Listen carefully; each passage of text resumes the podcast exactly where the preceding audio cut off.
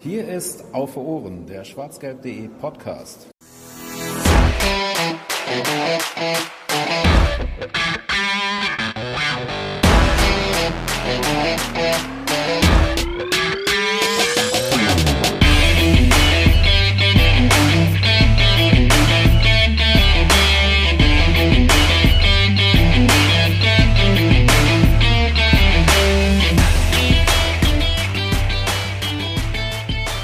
In nur wenigen Tagen rollt der Ball wieder auf diversen Plätzen. An diesem Wochenende habe ich zum Beispiel schon Amateurfußballspiele gesehen, die ja gestartet sind. Aber die Bundesliga respektive der DFB-Pokal lässt sich ja noch ein bisschen Zeit. Damit geht es am kommenden Wochenende los. Und so langsam äh, wird es also Zeit, sich bei Auf Ohren dann auch mal wieder mit der neuen Saison zu beschäftigen. Und deswegen begrüße ich euch recht herzlich zur 82. Ausgabe dieses schönen Podcast-Formats von schwarzgelb.de. Wir wollen eine kleine Saisonvorschau aufnehmen und ähm, ja, eben darüber reden, was uns in dieser neuen Spielzeit, die weiterhin eine, ja, wahrscheinlich historische Spielzeit und ganz andere Spielzeit und aber auch erstmal so wie in den letzten Monaten ähm, startende Spielzeit sein wird. Ähm, wir sind nicht alleine, also ich bin erstmal nicht alleine, das wäre auch nicht Format ähm, fördernd, wenn ich hier die ganze Zeit einen Monolog halten würde. Deswegen habe ich ähm, von schwarzgelb.de Seite noch den Lino in der Leitung. Grüß dich. Hi. Und ähm, dann haben wir uns jemanden eingeladen, der schon oft bei uns zu hören war und ähm, schon oft seine Expertise ähm, zum Besten gegeben hat. Er ist, tja, da, das ist jetzt, man könnte sehr viel darüber sagen, aber ich äh, bezeichne ihn jetzt einfach mal in diesen Sammelbegriff Sportjournalist und Taktikfuchs könnte man vielleicht auch noch ergänzen. Äh, schreibt für diverse Seiten, ist äh, YouTuber mittlerweile und ähm, ihr findet ihn im Internet bei ähm, Twitter zum Beispiel unter cc-eckner und damit ist schon fast verraten, wer es ist. Noch mehr aber, wenn ich euch verrate, dass er bei YouTube Konstantin Eckner einfach heißt. Hallo Konstantin, schön, dass du wieder bei uns bist. Servus. Vielen Dank für die Einladung. Ja, danke, dass du dir die Zeit genommen hast. Ähm, ja, du hast eben gerade schon im Vorgespräch gesagt, dass du ähm, vieles von der Vorbereitung gesehen hast beim BVB. Und ähm, damit hast du uns sogar ein bisschen was voraus. Ich muss ehrlich sagen, meine Vorfreude äh, und, und Bock auf Testspiele unter diesen Bedingungen hält sich ein bisschen zurück. Aber ähm, du hast aus Liebe zum Beruf und aus Liebe zum Fußball wirklich ähm, dir auch diese ganzen Testspiele angeguckt, ja? Oder viele davon zumindest. Oder zumindest Teile, ähm, weil wenn wir jetzt die vierte Wand durchbrechen, dann müssen wir verraten, dass wir das quasi jetzt aufzeichnen während der zweiten Halbzeit des Testspiels gegen Rotterdam. Sehr richtig. Also du siehst, ich konnte nicht alles schauen und ähm, teilweise auch nicht ganz so einfach, immer die Testspiele zu schauen, weil es gibt nur eine Kameraperspektive, man ist eben nicht irgendwie am irgendwo am ähm, Spielfeldrand oder auf der Tribüne, sondern muss das immer online sehen und äh, teilweise ist die Perspektive auch nicht die beste. Also das ist so ein Manko der aktuellen Zeit, wo ja doch nicht ganz so viel ähm, live passiert und man eher, vom Bildschirm sitzt. Ich hatte gerade bei dem Spiel gegen Rotterdam in der ersten Halbzeit auch wirklich den Eindruck, dass man nicht richtig gesehen hat, was im Strafraum passiert, weil die Perspektive echt mies war. Ja, oder ähm, auch die linke Seite mit Marius Wolf war ja sehr interessant, dass er auf der linken Seite gespielt hat oder dass er überhaupt spielt und äh, was er da fabriziert. Ähm, und es ist eher positiv gemeint, zumindest jetzt für die erste Halbzeit gegen Rotterdam. Äh, da hat man ja fast gar nichts gesehen. Ähm, also man hat gerade so erkannt, dass es Wolf sein könnte, äh, aber das, ja, das war es dann eigentlich auch schon wieder. Ja, seine Frisur hilft da ein bisschen. Richtig, ja. Das äh, ist sicherlich äh, fördernd. Ähm, obwohl andererseits die Frisur ist jetzt auch nicht so außergewöhnlich, im Fußball zumindest. Leider nicht, nein. Ähm, ihr seid schon fast, fast drin im Thema. Ich hätte vorher gerne noch einen Schritt zurück gemacht und ähm, kurz nochmal darauf verwiesen, dass ihr, ähm, also ihr, liebe Hörer, ähm, nicht nur auf Ohren kriegt und, und lesen könnt, sondern auch schwarzgelb.de natürlich weiterlesen könnt. Wir bleiben in der neuen Saison natürlich auch ähm, am Ball und wollen den BVB weiter begleiten leiden, auch wenn das für uns ein bisschen schwierig ist und ähm, ja, wir auch da noch unseren Weg finden wollen und müssen, wie wir damit in der neuen Saison umgehen. Nichtsdestotrotz wäre es schön, wenn ihr da natürlich auch vorbeischaut und ähm, zum Beispiel auch äh, ja, Texte verlinkt und so weiter, aber vielmehr auch den Podcast. Sollte es ähm, Gefallen finden, was wir hier so fabrizieren, dann empfehlt uns gerne weiter, abonniert uns bei iTunes oder bei YouTube, schreibt da in die Kommentare und so weiter und so fort. Und wer dann das Ganze sagt, das reicht mir immer noch nicht, dass wir die Jungs zumindest dahin kriegen, dass ähm, sie ein paar Leute mehr hören, dann könnt ihr uns sehr gerne auch ein bisschen äh, finanziell unterstützen, denn ähm, auch da gibt es ja Kosten für Equipment und für Server und so weiter. Will ich jetzt nicht alles aufdröseln, aber äh, wenn ihr mal euch selber schlau machen wollt, dann geht ihr einfach auf www.schwarzgelb.de slash unterstützen. Das Ganze dann mit UE. Ähm, und es gibt jetzt zum Beispiel ganz aktuell, ähm, kriegen bald die ersten Unterstützer äh, im größten Unterstützungspaket ein, ähm, ein T-Shirt von uns geschickt. Also ein paar kleine Goodies gibt es dann auch noch hinterher. Ähm, geht da einfach mal hin und macht euch selbst schlau. Danke dafür. Und damit verlassen wir diesen Werbepart kurz, den ich aber eben noch loswerden wollte, weil ich die letzten Ausgaben auch immer an eine Seite geschoben habe. Und ähm, gehen wieder zurück in das Thema. Konstantin hat gerade schon verraten, wir nehmen am 7.9. auf, an dem Montag also, ähm, eine Woche bevor der BVB im DFB-Pokal ähm, also antritt beim MSV Duisburg vor 300 Sponsoren. Das lassen wir hier mal unkommentiert. Ähm, vielmehr könnten wir dann vielleicht, Konstantin, einsteigen mit der Frage, was ist denn so dein aktuelles Gefühl? Jetzt ist man eine Woche vor dem Saisonstart ähm, und man arbeitet ja darauf hin, dass man möglichst dann bei 100 Prozent ist, wenn es losgeht. Wo würdest du den BVB denn aktuell einschätzen auf einer Skala von 0 bis 100 Prozent? Oh Gott, ähm, wahrscheinlich eher so bei 60. Ei. 65. Ähm, also die Testspiele waren jetzt nicht unbedingt anregend äh, dahingehend, dass man sehr positiv gestimmt sein muss, jetzt für die ersten Wochen der Saison zumindest. Ähm, ich meine, ein Punkt, der sicherlich positiv ist, ist, dass an sich die Kaderplanung abgeschlossen scheint und dass der Kader so steht und auch Qualität hat. Also das ist sicherlich ein Pluspunkt. Es gibt andere Teams, die sind nach jetzt, zum jetzigen Zeitpunkt, äh, wenn ich nach Leipzig schaue oder auch nach Leverkusen, die sind da noch teilweise mitten in der Kaderplanung oder zumindest in der Vervollständigung ihres Kaders. Das ist beim BVB nicht der Fall. Abgesehen, wenn jetzt noch irgendwie eine ganz große Geschichte passiert mit Jaden Sancho, wird es wahrscheinlich so bleiben, wie es jetzt ist. Eventuell der eine oder andere geht noch, aber so dieses Grundgerüst, diese 16, 17, 18, ähm, die ja dann meistens zum Einsatz kommen werden bei einer Saison, die stehen. Und äh, das ist in Zement gegossen. Also das wäre der positive Aspekt im Vergleich zu anderen, weil natürlich die Transferperiode auch schwieriger ist ähm, in dieser Saison und in diesem Jahr als in vorangegangenen Zeiten. Aber zugleich muss ich sagen, dass alles, was in den Testspielen gezeigt wurde, jetzt darf man das nicht überbewerten, aber es gab einige Sommer, da kann ich mir erinnern, da waren die Testspiele sehr gut und auch der Start in die Saison war dann sehr gut. Also die Testspiele bisher waren eher mau, eher schlecht. Das stimmt. Woran, also nicht nur an den Ergebnissen macht man das sicherlich fest. Da, war, waren ja auch so die einen oder anderen bei, wo man mal als BVB-Fan ähm, ein bisschen mit der Nase gerümpft hat, vielleicht. Ähm, woran würdest du es denn festmachen, dass die Testspiele auch ähm, nicht nur vom Ergebnis her, sondern auch spielerisch dann noch nicht so ganz überzeugend waren? Genau, also die Ergebnisse werde ich ja auch gar nicht so hoch hängen. Sicherlich, mein, es ist ganz gut, wenn man auch das eine oder andere Testspiel einfach mal gewinnt und am besten zu Null gewinnt. Das, also für den BVB ist das nicht schlecht, äh, weil man ja normalerweise in der Vorbereitung auch eher gegen unterlegene Teams spielt, ähm, die, also wie jetzt VfL Bochum und auch Rotterdam, das sind also eigentlich Teams, gegen die ist mein haushoher Favorit. Äh, aber auch da waren jetzt die Ergebnisse ähm, zuletzt nicht immer so ähm, gut. Allerdings, dass sich nicht so hängen. Das größere Problem war eigentlich, dass der BVB in diesen Partien, auch gerade wenn dann die nicht die Top-Besetzung, die war eigentlich fast nie auf dem, war nie auf dem Platz, aber selbst wenn die eine bessere Besetzung auf dem Platz war, dass dann die Abläufe im Spielaufbau zum Beispiel überhaupt nicht gepasst haben. Das heißt also, ähm, die Mannschaft kam nicht damit zurecht mit der taktischen Umstellung auf Viererkette.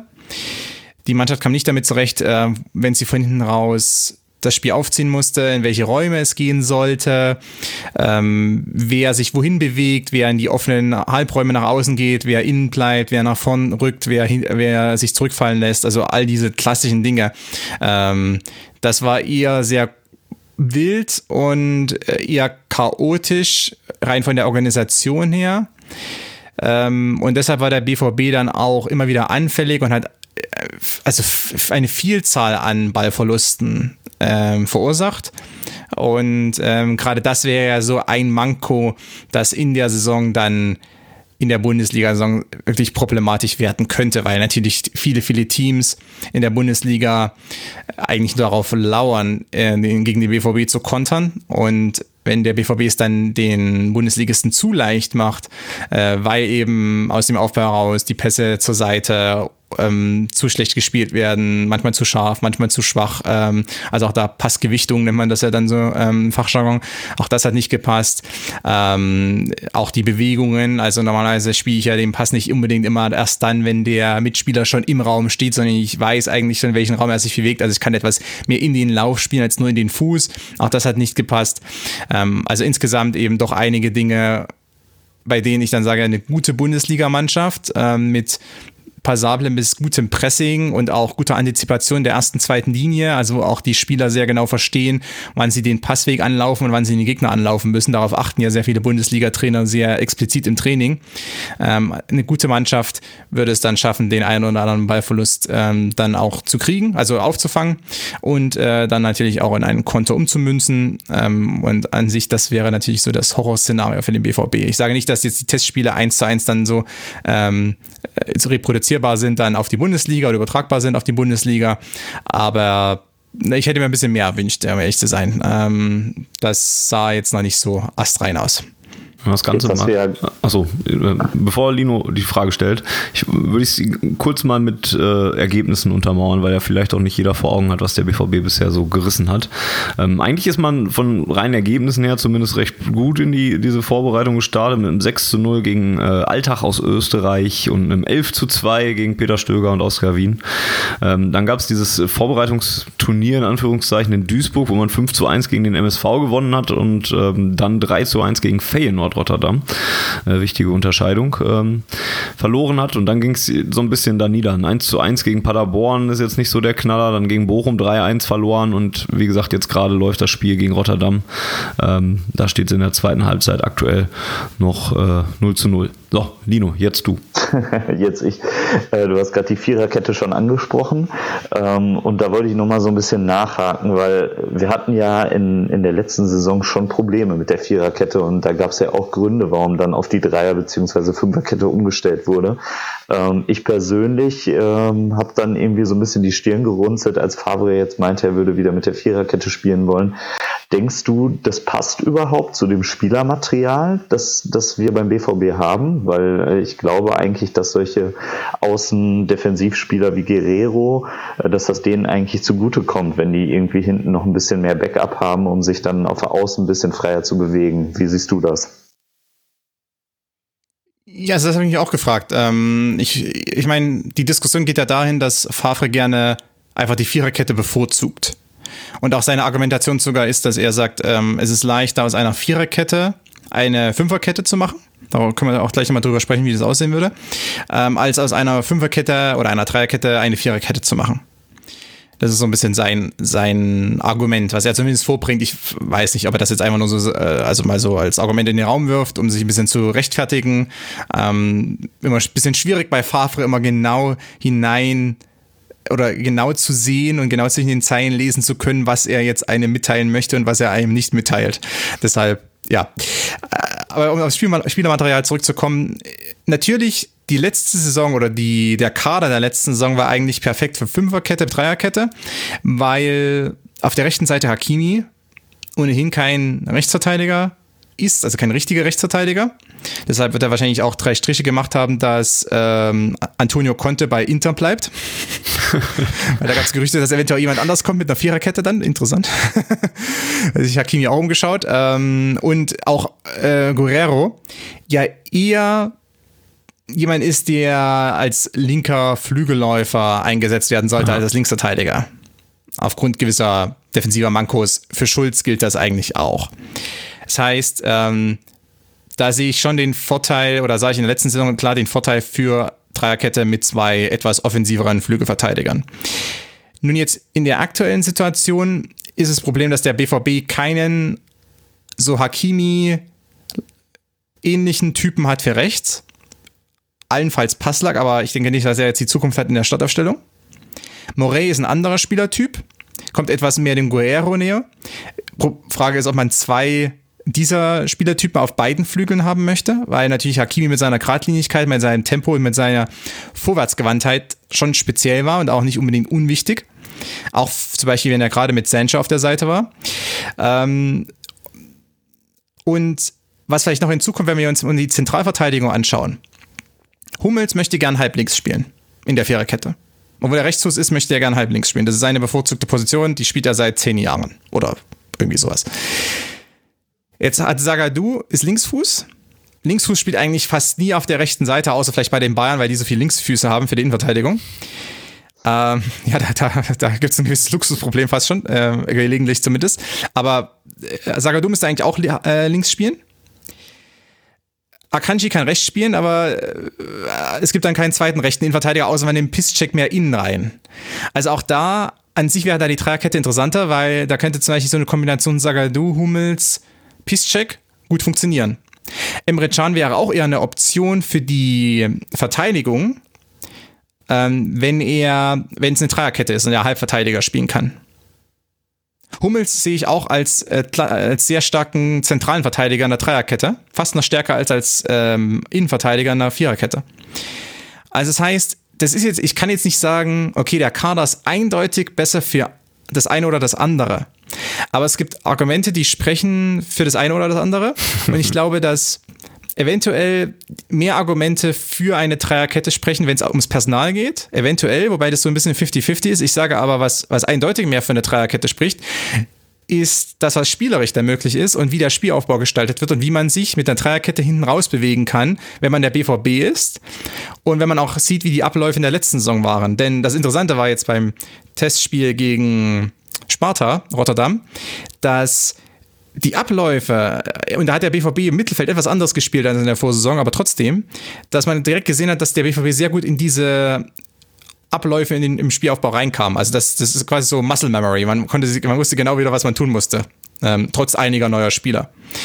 Also Kader ist der, das eine, Personal sicherlich. Da sage ich, da ist der BVB auch nicht mehr optimal besetzt für eine Dreierkette, Fünferkette, wegen der Situation auf rechts, weil Morey aus meiner Sicht vielleicht doch ein besserer Rechtsverteidiger als ein rechter Flügelverteidiger ist, aber eventuell ähm, straft er mich da auch äh, oder belehrt er mich eines Besseren. Aber ich glaube, spielerisch ist die ähm, Variante, die letzte Saison häufig, häufig angewandt wurde, die bessere momentan für das, was der BVB braucht und äh, was der BVB erreichen möchte. Ich finde das Spannende und, und ja gleichzeitig auch ein bisschen kurios an der Diskussion ist ja aber auch, dass man diese Frage Dreierkette, äh, Viererkette ja auch ein bisschen ja, philosophischer angehen könnte. Und, und zwar indem man fragt, müsste das nicht eigentlich irgendwie vorgegeben werden? Also entweder ähm, was ist besser? Also richte ich mein System nach dem Spielermaterial aus oder richte ich mein Spielermaterial nach dem gewünschten System aus? Also wenn jetzt Fabre ja eigentlich ein, ähm, Liebhaber der Viererkette ist, sollte er dann nicht irgendwie zusammen mit dem Verein dafür sorgen, dass das Material für die Viererkette dann halt auch richtig gut vorhanden ist. Und da hast ja gerade drüber gesprochen, klar kriegt man die irgendwie installiert, aber so richtig optimal ist es ja auch nicht. Ähm, oder sollte man andersrum sagen, ich ähm, der, der, Trainer hat das und das zur Verfügung und der soll halt einfach das Beste daraus machen. Was wäre dann da dein Ansatz, wenn man das mal ein bisschen auf einer größeren Ebene betrachtet? Ja, ich glaube, ein ganz großes Problem besteht darin, und ich meine, ähm, das sieht man ja auch in der Situation, Hakimi geht, Monier kommt, Morey wird aufgebaut, ähm, aber Monier und Morey sind nicht die 1 zu 1 ähm, Ersatzspieler für Hakimi. Ähm, also es sind andere Spieler. Äh, also es ist auch sehr schwer zu sagen, okay, ich habe jetzt in einer Saison System A gehabt. System mhm. A hat an sich gut funktioniert. Es gab sicherlich auch also wir erinnern uns an Hoffenheim und so weiter. Es gab sicherlich auch am, zum Ende der Saison auch ein paar Partien, ähm, wo es nicht so gut war, aber im Großen und Ganzen hat es gut funktioniert. Ähm, und viele Partien wurden auch äh, damit gewonnen. Allerdings, ähm, dann geht vielleicht Spieler A und Spieler B und Spieler C und ich habe und ich kann andere auch qualitativ hochwertige Kicker holen. Allerdings sind die vielleicht nicht von, von ihrem Typus her und von ihrer ganzen Anatomie, von ihren Abläufen, von ihren auch Vorzügen, von ihren Attributen äh, nicht unbedingt der 1 zu 1 Ersatz, sondern bringen andere Dinge mit, Ähm, also kann ich schon mal nicht unbedingt das System aus dem Vorjahr eins zu eins wieder in die neue Saison mit rüberbringen. Es sei denn, ich sage, ich ähm, stülpe mein System einfach den, den Spielern über und, ähm, und sage dann, die müssen damit zurechtkommen und ich probiere oder ich probiere als Trainer ihnen noch äh, natürlich zu helfen, dass sie, dass die Spieler reinkommen und dass sie auch ähm, das ganz gut bewerkstelligen können in diesem System, was ich bevorzuge. Aber ich muss immer damit leben, dass eventuell es nicht 100% optimal ist. Ähm, ich glaube, das ist eine Metafrage natürlich, aber ich glaube, mhm. es hängt auch sehr stark davon ab, äh, was für ein Team, was für ein Kader ein Verein hat. Es gibt einige Mannschaften in der Bundesliga, ich nehme mal ein Beispiel, Borussia Mönchengladbach. Gladbach hat zwei, drei Schlüsselspieler, die sollten an sich, wenn sie fit sind und gut, abgesehen vielleicht von Regenerationsmanagement, sollten die an sich immer spielen.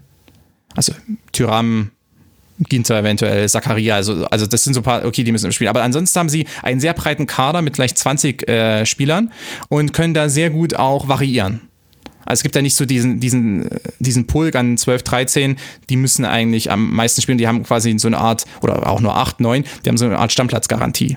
Beim BVB sehe ich natürlich schon eher äh, ein wenig die Tendenz dahin zu sagen, wir haben diese 3, 4, 5, 6, 7, 8, 9 quasi nicht Weltklasse, aber quasi Spitzenspieler und die sollten immer spielen. Also Witzel, Brandt, ähm, Sancho natürlich, Holland, Reus, wenn er fit ist, Hummels, Guerrero, wenn er auf dem Niveau ist. Die, die sollten immer spielen. Die sind einfach zu gut, um sie auf die Bank mhm. zu setzen. Ähm, und schon komme ich in, so ein bisschen in diese Bredouille und sage, okay, ähm, dann muss ich doch vielleicht das System anpassen, damit ich diese, äh, damit ich diese Top-Kicker in meine Mannschaft hineinbekomme. Äh, auch vielleicht, um, wir brauchen jetzt, wir können natürlich das Thema wechseln, aber ähm, auch prominente Beispiele gibt es da natürlich. Also Real Madrid war immer so eins. Die hatten immer, auch jetzt noch in den mhm. letzten Jahren, auch unter Zidane, äh, Zidane hat immer versucht, okay, ich habe ja diese acht, neun äh, krassen Spieler, ich muss die irgendwie in die Mannschaft reinkriegen, weil ich kann schlecht jetzt Luka Modric oder Toni Kroos oder Benzema auf die Bank setzen, also zumindest nicht ständig, weil erstens äh, blutet mir da das Herz als Trainer. Zweitens kann ich dem Spieler gar nicht erklären, warum er eigentlich auf der Bank sitzt. Also wie soll ich dann dem Modric oder weiß nicht, wie soll ich beim BVB dann dem, ähm, weiß nicht, dem Brand erklären, dass er ständig auf der Bank sitzt, weil er nicht ins System passt. Da zeigt er mir ja auch den Vogel und sagt, was stimmt mit dir nicht? Ähm, und zu anderen sage ich, ich muss ja eigentlich auch als Meister aus meinem Top-Kader rausholen. Es gibt andere Mannschaften, die haben eine andere Philosophie, die sagen, äh, wir müssen über die Taktik kommen, wir müssen in die Spielphilosophie kommen, wir haben nicht diese Weltklasse-Spieler, wir haben nicht die Top-Spieler. Da ist es eine ganz andere Diskussion. Nur äh, der BVB ist eben auch der BVB und eben nicht, äh, wie gesagt, äh, der erste FC Köln oder sowas. Mhm. Ähm, deshalb ist es nochmal eine ganz andere Frage. Das ist einfach, ähm, und das war aber auch schon, also es ist eigentlich schon seit Klopp-Zeiten so. Dass eigentlich beim BVB, weil der BVB auch nie so einen großen oder oftmals nicht so einen großen Kader hatte, dann immer mal einen größeren hatte, aber immer eigentlich ähm, so acht, neun oder auch sieben, acht äh, Kicker, die eigentlich so stark waren, dass sie spielen mussten. Seit dieser, seitdem der BVB diesen neuen Durchbruch geschafft hat, also diesen Durchbruch 8.0 oder so damals, äh, unter Klopp. Ähm, seitdem, ähm, seitdem ist so die Situation etwas, hat sich in diese Richtung entwickelt. Bisschen Meta, aber ja. Ja, aber ich finde das durchaus interessant, äh, das, das so zu hinterfragen. Ähm, zeigt aber auch, das hast du eingangs ja angerissen, dass es gar nicht so leicht ist, das umzustellen auf so, wie ich eingangs sagte, irgendwie, ja, System, also das ist das System des Vereins, was wir spielen wollen und dafür holen wir jetzt die Leute, wie du angesprochen hast. Dann geht eben ein Hakimi und man muss irgendwie dafür Ersatz holen und so. Ist vielleicht dann ja auch echt mit großen Schwierigkeiten verbunden, das so umzubrechen, vor allem Dingen von der einen Saison auf die andere. Ist ja, wenn dann auch ein ja, sehr langfristiger Prozess. Aber wir haben uns im Podcast schon oft gefragt, dass, dass der BVB irgendwas haben muss, wofür er steht. Und, und da wäre so ein Spielsystem, ein griffiges oder sowas, ja auch etwas, wofür man stehen könnte. Aber ja, wir haben immer gemerkt, dass es halt an gewisse Grenzen stößt, immer diese, dieser, dieser Wunsch nach, nach einer Leitidee oder so. Und das passt ja dann zu deinen Aussagen, die du gerade gemacht hast. Ja, ich glaube auch, dass man das noch ein wenig voneinander trennen kann natürlich. Also das System, beziehungsweise sagen wir mal nur die Formation, ist das eine. Ähm, die Philosophie und die Leitidee ist noch was anderes. Also ich kann 4-3-3 spielen, ich kann 3-5-2 spielen und am Ende verfolge ich die exakt ähm, fast identische Philosophie. Ähm, und ich meine, das hat ja zum Beispiel jemand wie Pep Guardiola ähm, auch über viele Jahre gezeigt. Dass, äh, also er hatte seine eigene Philosophie und äh, die Formation war recht egal und hat irgendwie alles mal spielen lassen. Er hat nicht auch die Kicker dazu gehabt, aber trotzdem. Also ähm, ich glaube einfach, dass es ein Problem ist aktuell und deshalb ist auch diese Systemfrage, diese Formationsfrage so präsent, ähm, dass der BVB unter einem enormen Druck steht in vielen Bundesliga-Partien. Erstens, weil man natürlich äh, ständig gewinnen muss, möchte, äh, um mit den Bayern mithalten zu können und auch RB Leipzig auf Distanz halten zu können oder auch Leverkusen eventuell, wobei vielleicht nicht mehr jetzt in der nächsten Saison, mal schauen. Ähm, und auf der anderen Seite ähm, hat der BVB das Vermögen, eigentlich die meisten Teams der Bundesliga zu besiegen und auch an die Wand zu spielen, das klingt immer ein bisschen harsh, aber schon in die Schranken zu weisen, um mal so eine Metapher zu nutzen. Aber ähm, ist, manchmal reichen 5% weniger und dann sieht der BVB schon aus wie eine Mittelfeldmannschaft. Siehe auch so Ende letzter Saison hier und da. Mhm. Also das heißt, die Dominanz, die der BVB haben kann, ist fragiler als die Dominanz der Bayern. Aktuell Wunder. zumindest. Ja. ja, ja, ja, gut, aber gut, okay. Ich meine, die Bayern hatten auch mal, eine, die hatten auch eine Hinrunde im Übrigen, ähm, falls jemand erinnern kann. Ähm, da sah es auch ein bisschen anders aus, aber ich sage nur, also trotzdem aktuell ist die, die Dominanz des BVB viel fragiler. Das heißt, deshalb ist diese Systemfrage auch viel präsenter. Hm. Ähm, das, äh, deshalb das, das spielt so ein bisschen da rein auch einfach. Ähm, deshalb kann einfach nicht Favre sagen, ja, ist eigentlich relativ, oder kann sie sagen, ist eigentlich relativ egal, was ich hier von der Formation spiele, wenn ich das ein bisschen anpasse. Wir, wir ziehen dann unseren Stiefel schon durch ist eben nicht ganz so. Ja, ist ein bisschen, ist ein bisschen schwieriger für ihn. Und, ähm, und das hat man jetzt, ich glaube, bei den Testspielen, wie gesagt, nicht überbewerten. Da waren auch einige ähm, Jugendspieler mit dabei, beziehungsweise auch, die jetzt in der zweiten Mannschaft spielen ähm, oder U19, die jetzt nicht in der Bundesliga-Saison eine große Rolle spielen werden. Trotzdem, man hat gesehen, okay, Systemumstellung gleich, uh, sieht das doch schon sehr wackelig aus ähm, im Aufbau und ähm, auch in der Vorwärtsbewegung und äh, zu viele Fehlpässe. Also das hat mich am meisten gestört. Nicht diese mangelnde Intensität bei einem Vorbereitungsspiel. Es ist mir schon klar, dass die alle müde sind aufgrund dieser merkwürdigen Vorbereitung und all dem, was jetzt noch dazukommt.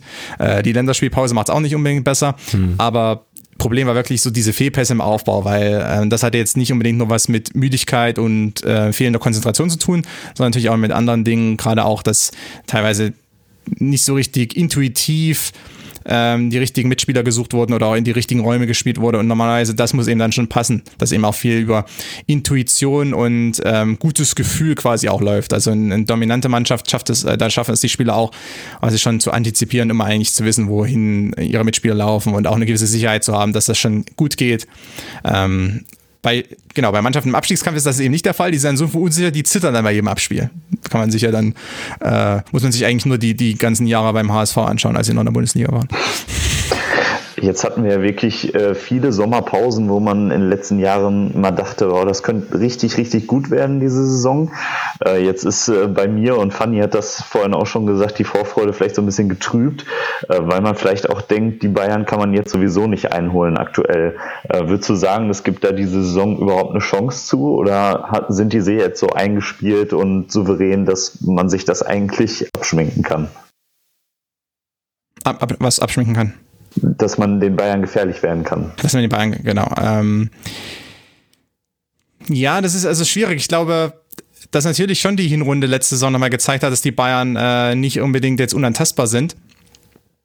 Allerdings ähm, war auch, also für mich war es eigentlich fast beeindruckender in der letzten Saison, wie es die Bayern geschafft haben, vom 3. November, als äh, Kovac entlassen wurde, ähm, hin zum, gut, dann gab es die Corona-Pause, aber trotzdem hin zum äh, 15. März. Ähm, einmal komplett das Ruder herumzureißen und von einer Mannschaft, die sich von Frankfurt abschießen lässt, äh, zu einem, und das war schon vor Corona der Fall, zu einem ernsthaften Champions League äh, Kandidaten zu werden mhm. oder also Champions League Titelkandidaten zu werden. Aber das hat mich, das war aus meiner Sicht fast beeindruckender, als am Ende die Champions League zu gewinnen, ähm, dass sie innerhalb so kurzer Zeit das geschafft haben. Weil wenn wir uns anschauen in Europa, es gibt andere Top-Teams, ähm, die kommen mal ins Straucheln in einer Saison. Chelsea vor ein paar Jahren, ähm, Barca jetzt ja auch, ähm, Atletico hat mal abgebaut, also solche Dinge, Arsenal und so weiter. Aber die brauchen dann eine gewisse Zeit. Also die schaffen es dann nicht während der Saison einfach mal zu sagen, jetzt äh, wird der Trainer ähm, entlassen, wir holen einen neuen Trainer und wir reißen das einfach schnell rum und ähm, schießen dann doch noch alles in Grund und Boden. Normalerweise ist ja dann die Saison irgendwie schon meistens ähm, im Spätherbst oder im Frühwinter dann eigentlich schon abgehakt, so ein bisschen. Äh, zumindest wenn es um die großen Titel geht. Aber bei Bayern war es ja nicht der Fall. Also das ist schon zum einen erstmal beängstigend, weil man das Gefühl hat, okay, jetzt haben die Bayern endgültig unter Beweis gestellt, dass eigentlich sie nichts umhauen kann. Na, fast nichts.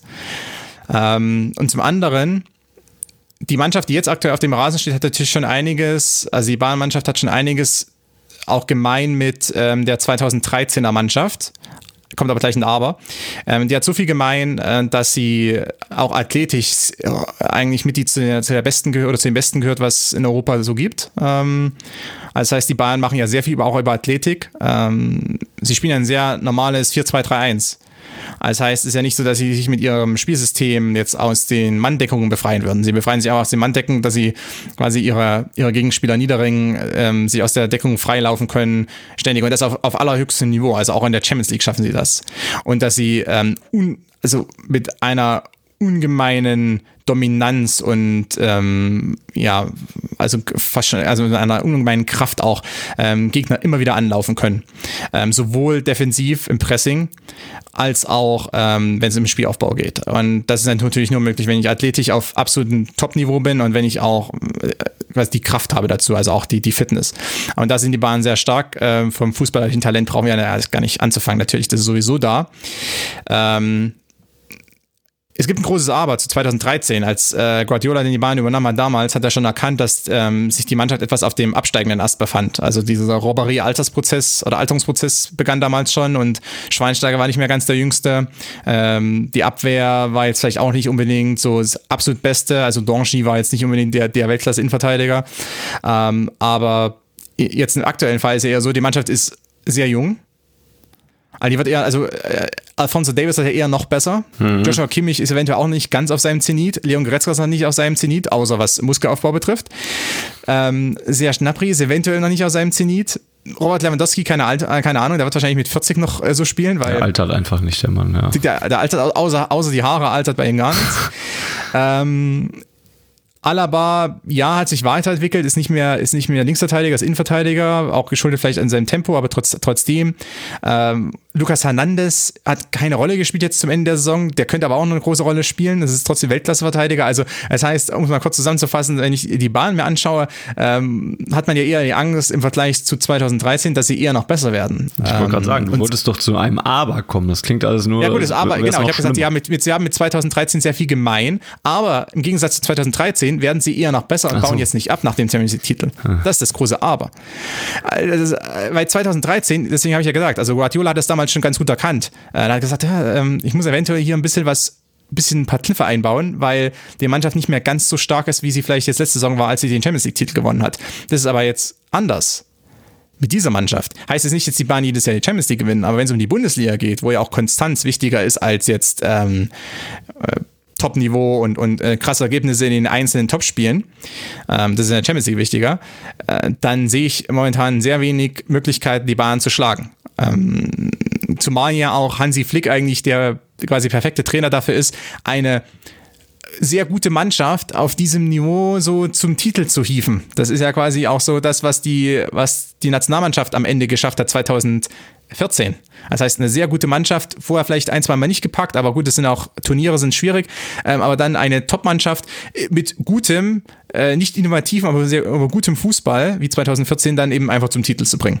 Das war ja das, was, was eigentlich Löw und, und Flick damals geschafft haben. Und Flick ist dann ausgestiegen. Ähm, das heißt also, es sieht nicht so aus, als würde man jetzt ähm, dieses Jahr oder nächstes Jahr die Bahn wirklich attackieren können. Eventuell vielleicht Anfang der Saison, aber über diese 34 Spieltage hinweg ähm, vor allem dann in den krassen Monaten Februar, März, April, wenn es dann richtig hart zugeht auch und wenn es richtig äh, auch in die Substanz geht, wird es fast unmöglich sein. Ja, cool. Das macht doch Freude. okay, also dann, dann äh, ne? vielen, vielen Dank. Wir sprechen nächstes Jahr über die Vizemeisterschaft. Ja, ja, ich kann dir auch nicht wieder, also es ist natürlich auch schwer, wenn du gerade gegen diese Bayern äh, da Konkurrenz sein willst, ne, die jetzt da, wann, wann haben sie ihr letztes Spiel verloren? Das ist bald ein Jahr her wahrscheinlich, ne? Und äh, ja, eben mit, mit Champions League, Triple äh, und, und alles hin, im, im im Rücken quasi. Man könnte höchstens vielleicht ein bisschen drauf spekulieren, dass die jetzt am Anfang der Saison noch ein bisschen müde sind, aber tja. Irgendwie sind das auch alles Tiere, die, die dann immer noch, die, die, die keine Spuren äh, von Müdigkeit zeigen. Ja, vor allem hat es ja die letzten Jahre auch nicht gereicht, dass die Bayern am Anfang der Saison ja. nicht so gut gestartet sind. Das ist ja leider der Punkt. Ne? Ja, also ich sag mal, der einzige ja, Hoffnungsschimmer, den es eventuell gibt, ähm, kleiner Hoffnungsschimmer, wir müssen ja ein bisschen, wir müssen jetzt hier, weißt du, man muss sich ja selber auch ein bisschen Mut zusprechen quasi. Äh, vielleicht macht das der BVB auch gerade, aber äh, wobei ich sagen muss, erstmal auf sich selbst schauen und mhm. ähm, gerade die Partien gegen jetzt zum Beispiel Gladbach, Bundesliga-Start, also solche Dinge, wenn man da schon mal schlecht aussieht, dann braucht man auch nicht über die Bahn zu sprechen. Ja. Aber das Einzige, was eventuell Hoffnung machen könnte, eventuell, ist, dass die Bahn jetzt einige oder dass eventuell Thiago geht. Coutinho hat nicht die große Rolle gespielt, aber er geht auch. Mhm. Ähm, war zumindest einer, den man von der Bank bringen konnte und der nachgewiesene Klasse hat. Ähm, Thiago ohnehin, ich war, also ich habe einen langen Artikel sogar zu ihm vor kurzem geschrieben für die Times, äh, dass quasi Thiago wird in, äh, war in Deutschland über sieben Jahre hinweg ähm, nicht entsprechend äh, angesehen, also nicht entsprechend seiner Leistungsfähigkeit angesehen, aber okay, trotzdem hat, äh, haben selbst die Bahn am Ende akzeptieren müssen, dass er ein Schlüsselspieler war. Ähm, und der wird abgegeben, das heißt, äh, jetzt ist die de facto Stamm 6 ähm, mit Kimmich und Goretzka ja in Stein gemeißelt und dahinter ist dann vielleicht nicht mehr ganz so viel. Also Tolisso, ähm, ja, okay. Äh, Croissants, okay. Also das sind jetzt so, das ist jetzt nicht unbedingt die beste Bank. Mhm. Ähm, Martinez ist auch weg, hat auch keine große Rolle mehr gespielt, aber trotzdem, ich möchte damit nur darauf hinweisen, also äh, interessant wird es für mich nur, oder interessant könnte es nur werden, wenn bei den Bahnen sich zwei, drei Spieler verletzen, vielleicht der eine noch mit einer Rotsperre mal drei Spieler raus ist, also solche Sachen, die können eine Rolle spielen. Weil die erste Elf der Bayern, plus noch die zwei, drei Backup-Innenverteidiger, die man hat. Also aktuell so Süle Hernandez oder Boateng Hernandez. Ähm, plus Perisic und Sané oder Perisic und Coman. Also das ist alles super. Im Mittelfeld fehlt es ein bisschen an, ähm, an Kaderdichte. Auf den Außenverteidigerpositionen fehlt es eventuell dann an Kaderdichte auch, weil Kimmich jetzt nicht mehr unbedingt immer reinspringen kann. Das heißt, es könnte da dazu kommen, dass die Bayern dann vielleicht nicht unbedingt so stark sind. Aber das Problem ist ein bisschen, dann reden wir immer noch davon, dass die neuen hochklassige Feldspieler auf dem Platz haben und vielleicht einen wie Tolisso, der auch stark ist, aber nicht so richtig reinkommt. Also es ist trotzdem, glaube ich, immer noch viel zu gut, um jetzt zu sagen, ja, aber Mainz, die werden in die Bayern aber mal so richtig gehörig an die Wand spielen. Hm. Wenn wir jetzt mal ein bisschen wieder auf den BVB gucken, ähm, dann Ach, äh, äh, sind wir bei Transfers, die ja gerade bei den Bayern zum Beispiel auch schon am Rande ein bisschen angesprochen wurden. Ähm, der BVB hat ja relativ viel Geld in die Hand genommen, ähm, obwohl ähm, ja, Corona eigentlich ja nicht so die Geldbörsen weit geöffnet hat. Äh, mit Jude Bellingham, ähm, der eine ordentliche Ablöse gekostet hat, mit Thomas Meunier, der zwar ablösefrei ist, aber ja trotzdem auch äh, nochmal Geld kostet. Das Geld für Emre Can, der zwar schon länger da ist, muss jetzt aber auch überwiesen werden. Die Laie ist ja jetzt nun mal ähm, auch schon länger offiziell beendet. Ja, und dann hat man sich noch ähm, Reinier ich hoffe, es heißt so. Renier. Renier hat man sich noch Renier. ausgeliehen von Real Madrid. Ähm, Keine Ahnung. Da ist also schon was passiert. Wie würdest du denn die Neuzugänge beim BVB einschätzen? Hat man sich da jetzt wirklich verstärkt im äh, Vergleich zum äh, Vorjahr? Vergleich zum Vorjahr. Oh, ähm, gut, ich meine, da ist Hakimi gegangen. Aus meiner Sicht ist es ein, vielleicht kam es nur mir so vor. Ich glaube, der Hakimi-Abgang ist etwas so untergegangen, kann das sein? Ähm, also er wurde nicht ganz so ähm, betrauert, wie es vielleicht angemessen gewesen wäre. Ja, man hat ihn halt kommen sehen, glaube ich, mehr. Ne? Ja, also klar, aber äh, vielleicht ging es auch nur mir so. Also ähm, ich glaube, Hakimi hat sicherlich auch die eine oder andere Partie gemacht, in der man gesagt hat, okay, ähm, der wird wahrscheinlich nie verteidigen lernen. Was schlecht ist eigentlich als nomineller Flügelverteidiger. Okay aber er hat auch schon, also auch in der abgelaufenen Saison, in der letzten Saison schon einige Partien gehabt, wo er äh, selbst sehr viel Impact hatte, auch ähm, offensiv dann. Also teilweise ähm, also die ganze Champions League-Saison des BVB gespielt. Ja, also die, die, die Gruppenphase. Ja. das war äh, Hakimi und ein bisschen Sancho und äh, ja, der, der Rest über den ähm, legen wir lieber den Mantel des Schweigens. Ja. Aber ich glaube, Hakimi wurde nicht unbedingt perfekt äh, ersetzt, ähm, weil ich nicht glaube, dass Monier jetzt der Spieler ist, der also Meunier ist für mich eher einer, der in die ähm, Pisscheck-Rolle eventuell schlüpfen kann, wobei Pisscheck ein besserer Innenverteidiger ist, Meunier kein Innenverteidiger sein sollte. Ähm, das, das hat man bei PSG schon ganz gut gesehen. Aber an sich, wenn ich mir Bellingham anschaue und Henier, dann ähm, ja, hat man sich auf alle Fälle verbessert. Also lange Rede, kurzer Sinn. Also man hat sich auf alle Fälle verbessert.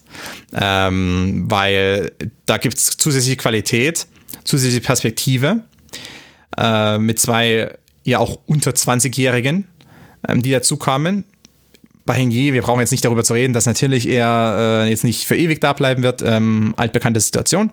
Trotzdem, also das, da hat man sich verbessert. Ähm, plus natürlich, was auch noch ein großer Pluspunkt einfach äh, des BVB-Kaders ist, Rainer wird nochmal einen Leistungssprung machen und selbst Holland und Sancho, so unwahrscheinlich wie es glauben mag, aber auch diesen Jahr erst 20 und normalerweise ja eigentlich auch in der Lage, noch einen Sprung nach oben zu machen. Ähm, Gerade bei Holland sehe ich das auf alle Fälle, weil mhm. Sancho sicherlich, der, der kann eventuell, ich weiß nicht, ob der jetzt noch die, diesen Megasprung machen wird, aber äh, nicht zu vergessen, also quasi Holland beginnt jetzt seine, ähm, ja, seine zweite Saison. Seine zweite richtige Saison. Nur seine erste ähm, vollständige ja überhaupt. Ne? Also. Ja, gut. Nee, ich meine seine zweite richtige Saison als Profi. Ach so, ja, ja. Weil er hat in dem, er kam im Januar ähm, 2019 zu Salzburg und hat dann ein halbes Jahr so ein bisschen mittrainiert und ein bisschen mal gespielt, aber nicht jetzt krass. Dann hat er äh, schon gespielt und dann ist er zum BVB gegangen. Also das heißt, wir reden ja über, über einen, der, also der macht jetzt sein, jetzt sein zweites Profijahr mehr oder weniger. Ist mal ein bisschen übertrieben gesprochen.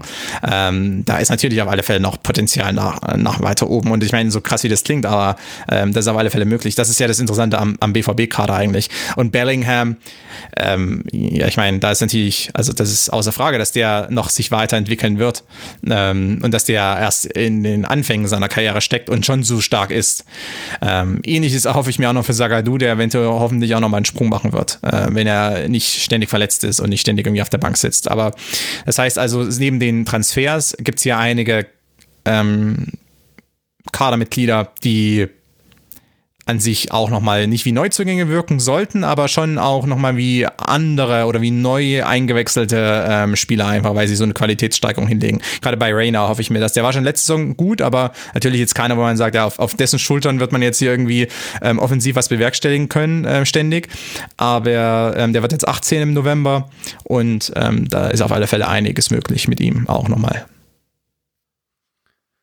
Wie sehr hat sich überrascht, ähm, dass Sancho geblieben ist? Du begleitest das ja auch, weil, weil du für die englischen Medien ja auch teilweise schreibst. Hast heute zum Beispiel noch getwittert, dass, dass Man United mal wieder äh, seine ähm, Versuche intensiviert hat, ähm, Jane Sancho unter Vertrag zu nehmen, aber Dortmund halt hart bleibt, äh, mit, auch mit, diesen, mit dieser geheimen Vertragsverlängerung, die es da im letzten Sommer schon gab. Ähm, hättest du damit gerechnet? Weil ich für meine Sicht war eigentlich schon relativ lange davon ausgegangen, dass wir Sancho nicht mehr in Schwarz-Gelb sehen.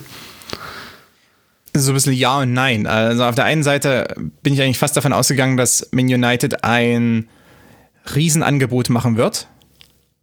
Und dieses Riesenangebot dann ähm, einfach dazu führt, dass der BVB sagt, okay, jetzt ist es so und ähm, Jaden, es war nett mit dir, aber äh, wir müssen uns anderweitig umschauen und äh, viel Erfolg bei United. Ähm, was mich dann nicht, ja, vielleicht, was heißt überrascht, aber es hat mich äh, dahingehend überrascht, dass eben einfach United nicht, ähm, nicht mal annähernd an die Ablöseforderungen herangekommen ist, die der BVB aufgerufen hat. Woran liegt das? Ähm, also einerseits auch, also beim, bei United sitzt nicht das Geld so locker wie noch vor einigen Jahren. Also das ist Punkt eins. Äh, Punkt zwei ist, dass äh, United, äh, ähm, also was, was man auch so mitbekommt aus, von den Leuten, die in, die in Manchester sind, United ähm, hat, sieht an einigen Stellen im Kader Nachholbedarf. Also 45, Minuten, äh, 45 Millionen für Van de Beek, ähm, eventuell noch was für die Innenverteidigung. Man, man spricht auch, oder man hat zumindest auch die äh, Übermekano-Seite oder das, äh, da ähm, die, das Team quasi um ihn herum kontaktiert. Also auch in der Innenverteidigung sieht man Nachholbedarf. Und Sancho wäre so der, der, ja, der Diamantentransfer, nicht nur, weil er so stark ist, sondern natürlich auch, weil er ähm, ja einer der kommenden englischen Superstars ist. Also das heißt, also, wenn man so allein das schon mal anschauen, da gibt es einige Baustellen und auch hier, und das kostet überall viel Geld. Und zum anderen ähm, gibt es immer noch die Überlegung oder immer noch die, die Philosophie in England, ähm, den einen oder anderen Bundesligisten können wir eventuell über den Tisch ziehen. Oder was ist über den Tisch ziehen, aber die können wir eventuell mit so einem Lowball-Offer äh, einfach mal ähm, dann dazu bewegen, dass sie da zustimmen. Plus natürlich ähm, im Gegensatz zur Kai Harvards Situation ist es so, dass Sancho eben nicht gesagt hat, Jungs, ich will weg, tschüss, macht's klar, äh, Susi Zock, kümmere dich bitte drum. Bei Kai Harvards war es eher der Fall, zumindest jetzt zuletzt dann irgendwann, ähm, nach dem Motto, ja, äh, natürlich will ich nicht, dass irgendwie mein Verein, für den ich jetzt hier zehn Jahre gespielt habe, also ist ja noch eine andere Situation bei Harvard, ähm, mhm. dass die jetzt irgendwie hier mit 40 Millionen aus der Sache rausgehen, aber äh, ich will gern zu Chelsea. Ich habe jetzt mit Frank Lampard gesprochen und ähm, der hat mich hundertprozentig davon überzeugt, dass ich unbedingt dahin möchte. Also ist ja wirklich so gewesen. Ähm, das war jetzt nicht unbedingt der Fall bei Sancho, dass er sagt, ja, super, ähm, Man United, äh, das muss unbedingt klappen, hundertprozentig. Also ich meine, ich weiß auch nicht, ob der sich hundertprozentig seiner Sache so sicher ist. Es hat nämlich auch noch damit zu tun, wie United aktuell dasteht. Ähm, also es war nicht der Fall. Das heißt, also der BVB, ähm, die BVB-Spitze, was man jetzt auch so weiß, ähm, hat nicht diesen, diesen Ultradruck bekommen, äh, von Sancho, äh, zu sagen, das muss jetzt durchgezogen werden, weil am Ende die Leverkusener, ähm, die haben sich dann jetzt geeinigt und die hätten gern 100 Millionen gehabt äh, und sind am Ende mit, jetzt rechne ich es um, äh, 70 Millionen, 71 Millionen Pfund rausgegangen, Sofortablöse, plus nochmal 20 Millionen Pfund ähm, also Zusatzzahlung, Add-ons. Ähm, das heißt, die kommen am Ende knapp da irgendwo raus, also nicht ganz, aber bei den 100 Millionen Euro, ähm, aber eben nicht sofort. Problem war ähm, selbst das United-Angebot, also das Angebot plus die Sachen, die noch als Bonuszahlung hinzugekommen wären und dann gab es noch so ein Inst Installment-Plan, also quasi Ratenzahlungen etc., also nicht Sofortzahlung alles. Ähm, trotzdem wäre man nicht äh, bei den Forderungen des BVB rausgekommen. Also, weil ich glaube, United einerseits sieht, oh Gott, wir, wir können diese 120 Millionen oder 110 Millionen äh, eventuell nicht stemmen. Ähm, oder zumindest wird es schwer und wir versuchen es auch mal, wir versuchen es mal eher ein bisschen niedriger und vielleicht haben wir ja Glück und vielleicht macht Sancho genug Druck und dann kriegen wir den trotzdem. Und ähm, da hat sich aber die Situation nicht, nicht ganz so ähm, ausgespielt. Und äh, United versucht nochmal äh, nachzustechen, die versuchen auch bei Upamecano nachzustechen, ähm, wobei da ist das Angebot sogar sehr wahrscheinlich ähm, unterhalb, also es ist nicht hundertprozentig, man muss immer ein bisschen aufpassen, aber sehr wahrscheinlich unterhalb dessen gewesen, was seine Ausstiegsklausel im nächsten Sommer äh, ist, also ähm, oh. unterhalb des, dieses Wertes. Und natürlich der Leipzig sagt, ja, also wir würden eventuell über Meccano verkaufen, wenn jetzt hier ein krasses Angebot reinkommt, was eventuell auch über der AK äh, von nächstem Jahr liegt, dann müssen wir natürlich darüber nachdenken, weil nächstes Jahr ist er wahrscheinlich so oder so weg. Ähm, aber ja, also äh, es kann sein, dass United jetzt zweimal leer ausgeht, weil man zweimal so ein bisschen diese Strategie fährt, wir machen jetzt erstmal niedriges Angebot und schauen dann mal. Und natürlich, äh, es ist jetzt der 7. September, also es wird natürlich auch immer schwieriger. Ähm, mhm. Und der BVB weiß ja auch, also wir lassen ins Sancho gehen, äh, wir kriegen sowieso keinen, äh, nicht mal annähernd adäquaten Ersatz. Wo soll der, wo soll der Ersatz das auch mal herkommen? Ja. Also Milo Draschica ist nicht der adäquate Ersatz äh, für Jane Sancho. Nur, nur so. Surprise. surprise, surprise, ja, ja. Also Meinst du denn? Nicht, ja. Sorry. Meinst du, denn, nächsten Sommer sieht das dann wieder ähnlich aus? Beziehungsweise müssen wir dann Sancho ziehen lassen? Ich meine, das ist jetzt, ich, ich bin immer ein bisschen, äh, ich, ich tweete ja auch nicht so viel, äh, so viel über ähm, Transfers, weil ich es immer ein bisschen schwierig finde. Äh, einige Kaffeesatzleserei und äh, man darf auch nicht immer denken, äh, da ist ein Angebot eingegangen. Das ist jetzt nicht so, dass da irgendwie eine E-Mail schwarz auf weiß dann irgendwie bei Susi Zorg früh morgens um neun im E-Mail-Postfach landet. Ähm, Gerade jetzt in der Sancho-Situation ja gar nicht. Ähm, da gab es ja immer dieses Mantra, äh, man spricht nicht direkt miteinander. ähm, gibt das ja nicht so wie beim Fußballmanager. Das hat, der Fußballmanager hat mir andere Sachen gelehrt. Er hat mir gezeigt, ich gebe Betrag X ein und dann sagt der andere Verein sagt mir ja oder nein. Ja, genau. Ähm, wobei, wobei, was es wirklich gibt, ich habe jetzt vor kurzem, äh, ich sag, äh, Entschuldigung, dass ich abtrete, aber ich habe nur vor kurzem in irgendeinem Forum gelesen, ja, wie stellt man sich das eigentlich vor, wenn ein Verein einen Spieler ins Schaufenster stellt? Also äh, das, das gibt es ja manchmal so in den Medien. Interessanterweise, es gibt Transfer Room, das ist quasi eine Welthandelsbörse für Spieler. Ach. Ja, also das ist jetzt nicht ganz so, also natürlich, das klingt sorry, also wenn jetzt, erstmal, aber. also wenn jetzt irgendwie, äh, also wenn jetzt Barcelona äh, Luis Suarez verkaufen möchte, dann gehen die nicht weiter, also, so ist es nicht, also, aber wenn jetzt irgendwie, äh, ich sag mal, ein Zweitligist oder sowas oder, oder äh, vielleicht ein kleinerer Erstligist aus Deutschland sagt, ich habe ja einen coolen Stürmer, äh, aber wir wollen ihn irgendwie loswerden, weil wir brauchen Geld, um uns einen neuen Toter zu kaufen, immer so ein bisschen rumgesponnen, ähm, dann gibt es schon Möglichkeiten, quasi einen Spieler ins, ins, ins Schaufenster zu stellen, zu sagen, hier, der ist verfügbar, den würden wir eventuell verkaufen, ähm, damit dann andere äh, Vereine auch auf dem Niveau irgendwie, sagen wir, also zweite englische Liga oder so, in, ah, okay, interessant. Also nur so, es gibt schon solche Möglichkeiten, so ist es nicht. ähm, ja, aber das nur am Rande. Ähm, was ich eigentlich sagen wollte ist, äh, es ist Kaffeesatzleserei, aber natürlich schon, also die Wahrscheinlichkeit, dass Sancho dann nächstes Jahr geht, äh, ist schon um einiges höher als, als dieses Jahr. Ähm, weil einfach ähm, mit jedem Jahr, das vergeht, natürlich sein Wille, äh, jetzt bei so einem krassen Weltclub wie Man United eventuell oder vielleicht auch bei einem anderen Verein ähm, dann zu spielen, ist natürlich, wird, äh, steigt auch mit jedem Jahr. Ähm, für den Spieler selbst kann ich mir auch sehr gut vorstellen, dass er natürlich auch überlegt, also dieses Jahr werden sowieso nicht die, also gut, außer ist Chelsea, äh, werden sowieso nicht die Megasummen bezahlt. Auch vielleicht bei den Verträgen wird das, der eine oder andere Schein äh, stecken gelassen. Wegen Corona und wegen allem anderen. Ähm, vielleicht ergibt sich ja nächstes Jahr mehr für mich, auch was Handgeld betrifft und was, was Agent-Fee betrifft. Also wie gesagt, da ist Chelsea mit der ein, einzige Verein aktuell, der da die Million aufruft. Also mhm. Äh, muss man ja nur bei Karl-Heinz Fürster mal nachfragen, was die Agent-Fees betrifft. Äh, deshalb, ähm, der hat, glaube ich, mit dem Werner-Transfer mehr verdient als in seiner ganzen gesamten Profikarriere, was irgendwie auch traurig ist. Stark. Ja, ja, genau. Also das ist der einzige Verein, der aktuell das tut. Aber wenn ich jetzt zum Beispiel zu Liverpool schaue, die Fenway Sports Group, die ja reineweg wirklich, also vor allem eben mit auch professionellem Sport ihr Geld macht, die hat in Zeiten von Corona und leeren Stadien natürlich jetzt nicht unbedingt jetzt äh, so die beste Situation, beste Position. Deshalb auch damals die Situation mit, mit Werner, der eigentlich zu Liverpool gehen wollte und wo dann ähm, Klopp das, das rote Licht oder das, das No bekommen hat vom, vom Board. Auch, mhm. auch unter anderem wegen eben auch Finanzen. Er trifft immer so vom BVB ab. Was ist ja eigentlich los? Ja, das ist aber, ist aber gar nicht schlimm, weil es zeigt ja auch, ist ja auch manchmal gar nicht so verkehrt, ähm, das, das größere Ganze im Auge zu haben. Ähm, wir können aber ruhig mal wieder einen Schritt zum BVB hinmachen, denn eine Frage, die mich seit mittlerweile Jahren umtreibt und auch hohen äh, Zuschauer wird das nicht überraschen, dass ich wieder in diese Richtung fragen muss. Ähm, aber das ist die Stürmerfrage beim BVB. Jetzt äh, haben wir Erling Haaland im Kader. Ähm, der ist ein gelernter und in Anführungszeichen echter Stürmer. Und dann war es das eigentlich. Dann hat man noch so ein paar Notlösungen, die man da stellen kann. Äh, Marco Reus zum Beispiel, Torgan Hazard. Geht ja alles irgendwie, wenn man denn möchte. Ähm, äh, Marco Reus übrigens äh, beim Testspiel eben erfolgreich. Der BVB hat jetzt 2-1 gewonnen, das wissen wir mittlerweile. Und äh, Marco Reus hat direkt ein Tor geschossen. Äh, wird also sofort wieder einschlagen wie eine Bombe. Äh, seid euch dem sicher. Aber äh, zurück zur Stimmerfrage. Ich wünsche mir immer einen Backup.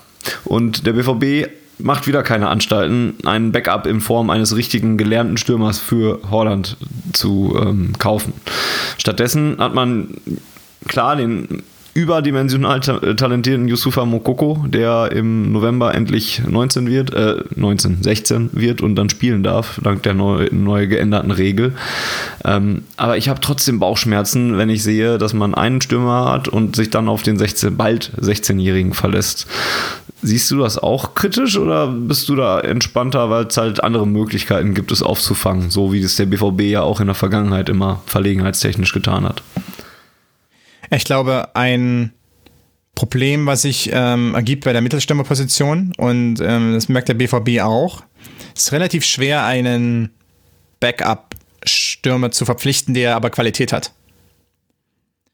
Ähm, also ein bisschen, die, die Mittelstürmerposition hat sich zumindest äh, aktuell etwas zur quasi zur zweiten Torhüterposition entwickelt. Ist ja auch immer schwer für Vereine, wen, wen verpflichtet ist als zweiten Torhüter einen Jungen, der eventuell Potenzial hat, aber vielleicht noch nicht so reif ist, äh, einen älteren, der sich zufrieden gibt, auf der Bank zu sitzen. Mhm. Also Problem ist ja für jeden Mittelstürmer, der zum BVB jetzt kommt und da äh, Big Erling Holland sieht, wird sich auch denken, also außer, außer du bist natürlich ein Weltklasse-Mittelstürmer, jeder so, weiß ich, äh, so gute 25-jährige Bundesliga-Stürmer, der wird sich ja denken, ja super.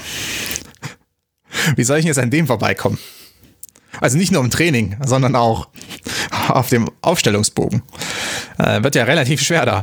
Äh, weil das ist so, so wie quasi norwegisches Jahrhunderttalent und ich bin vielleicht äh, guter acht, Türme, äh, acht äh, äh, Tore-Stürmer in der Bundesliga. Hm. Hm, mach ich denn da?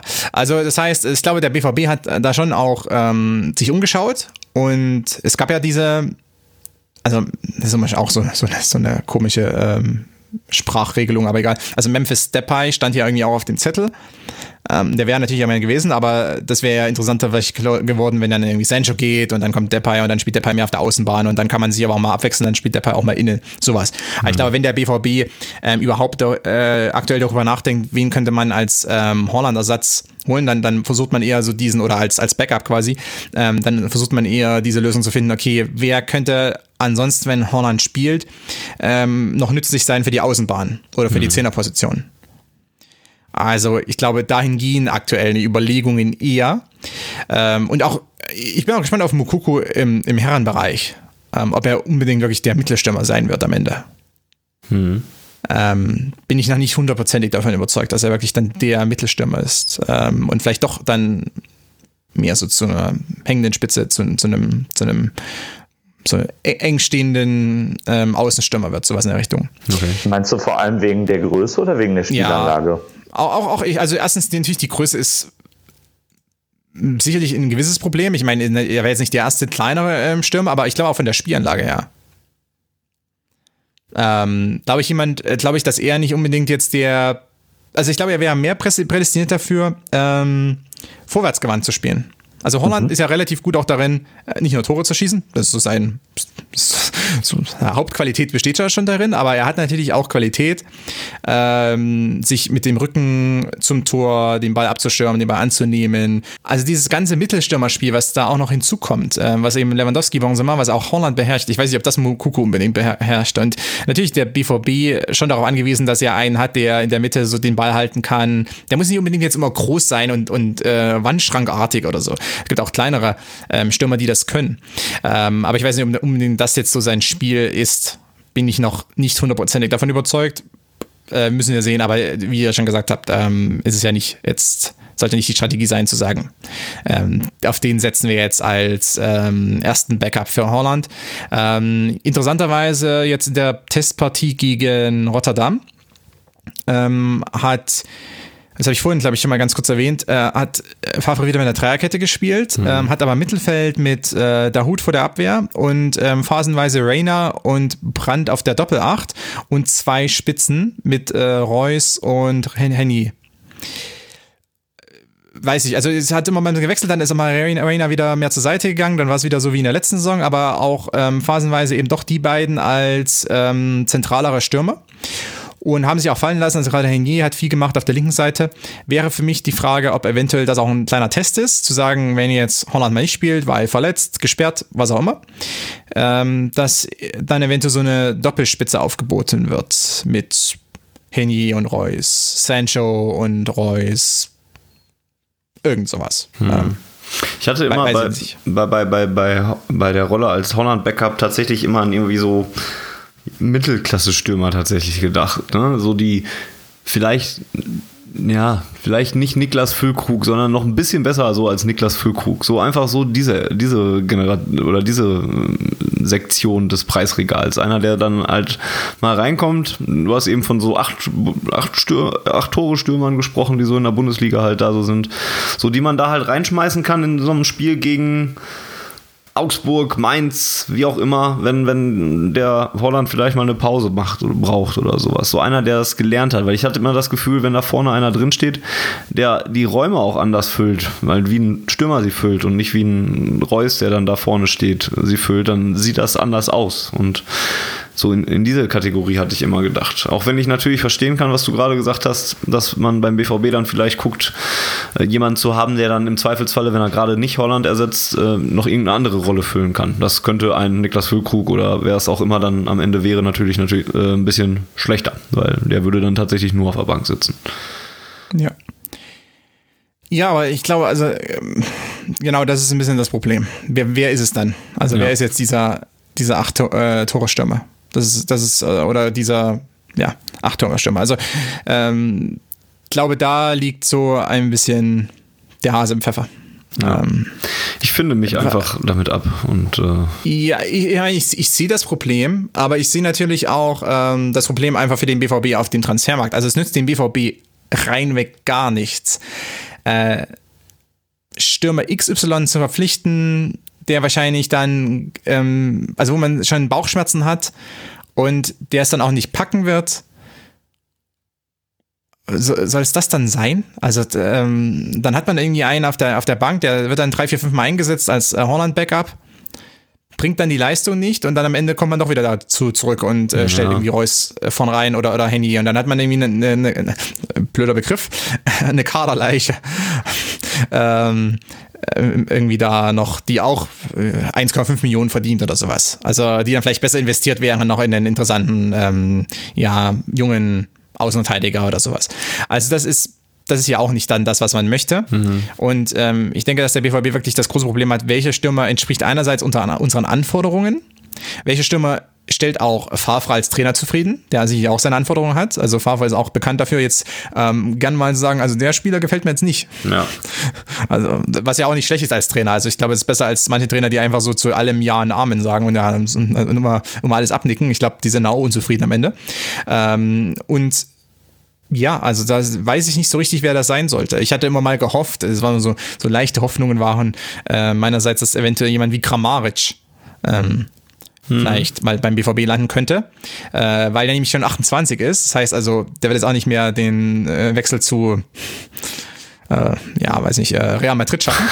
ja, eher schwierig. Aber ja. hat nachgewiesene Qualität, in der Bundesliga, kann auch noch, kann auch wieder die eine oder andere Position spielen, kann aber auch, ist eigentlich ein, also ein richtiger Stürmer. Also ist halt als Stürmer seine, äh, seine Karriere begonnen.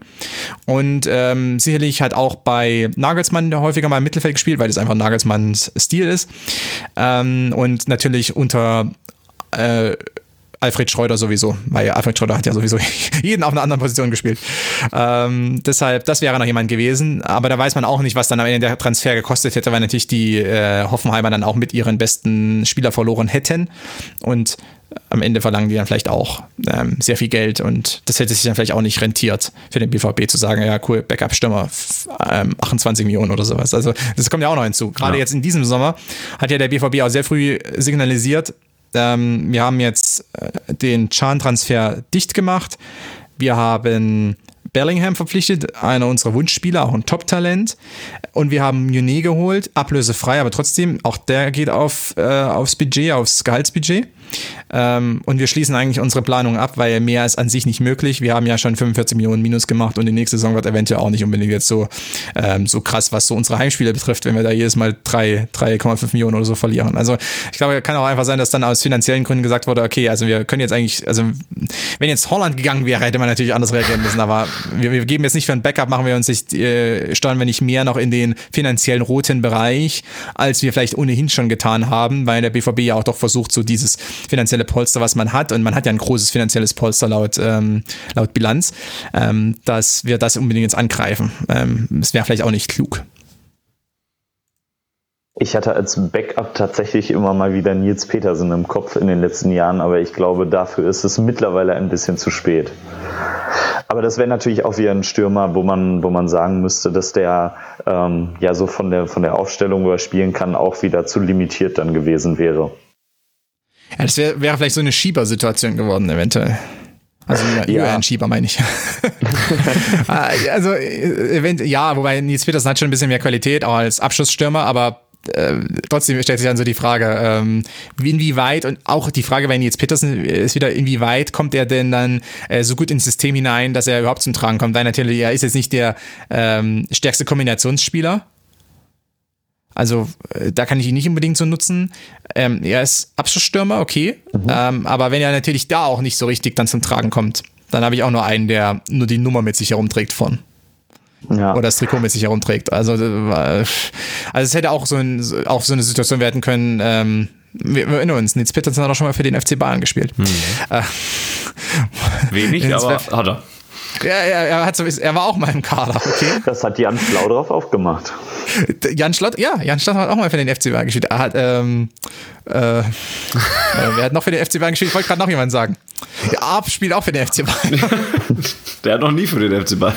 Naja, gut, doch schon, aber. gefühlt. Naja. Weil der hat auch Talent. Also, um das jetzt mal so zu nennen. Ja, Jan, Jan Fiete hat auch Talent, aber okay, aber ich glaube, der ist nur noch Stürmer Nummer drei, nachdem ja Joshua Chirks hier da, ähm, das quasi übernommen hat. Egal. Also, ähm, ich glaube, es wäre schwierig äh, gewesen für den BVB jetzt den, den mhm. ähm, passenden Stürmer zu finden, auch noch jemanden zu überzeugen, davon zu sagen, ja, du kommst jetzt zur BVB und bist hier übrigens nur zweite Geige, weil, äh, mein, das hätte ja auch niemand ähm, Michi Zorg und Watzke in einem Gespräch mit dem Agenten oder so abgekauft, dass der dann gesagt hat, ja, wir, also wir planen dich schon ein mit, ähm, mit so und so viel Einsatzzeiten und, und du in Holland, ihr seid gleichberechtigt. Ja, natürlich. Das, äh, das hätte, der, hätte ja eh jeder gesagt, ja, da, ja ähm, also innerlich hätte er eh gesagt, ja, äh, lüge mir bitte noch mehr die Taschen voll.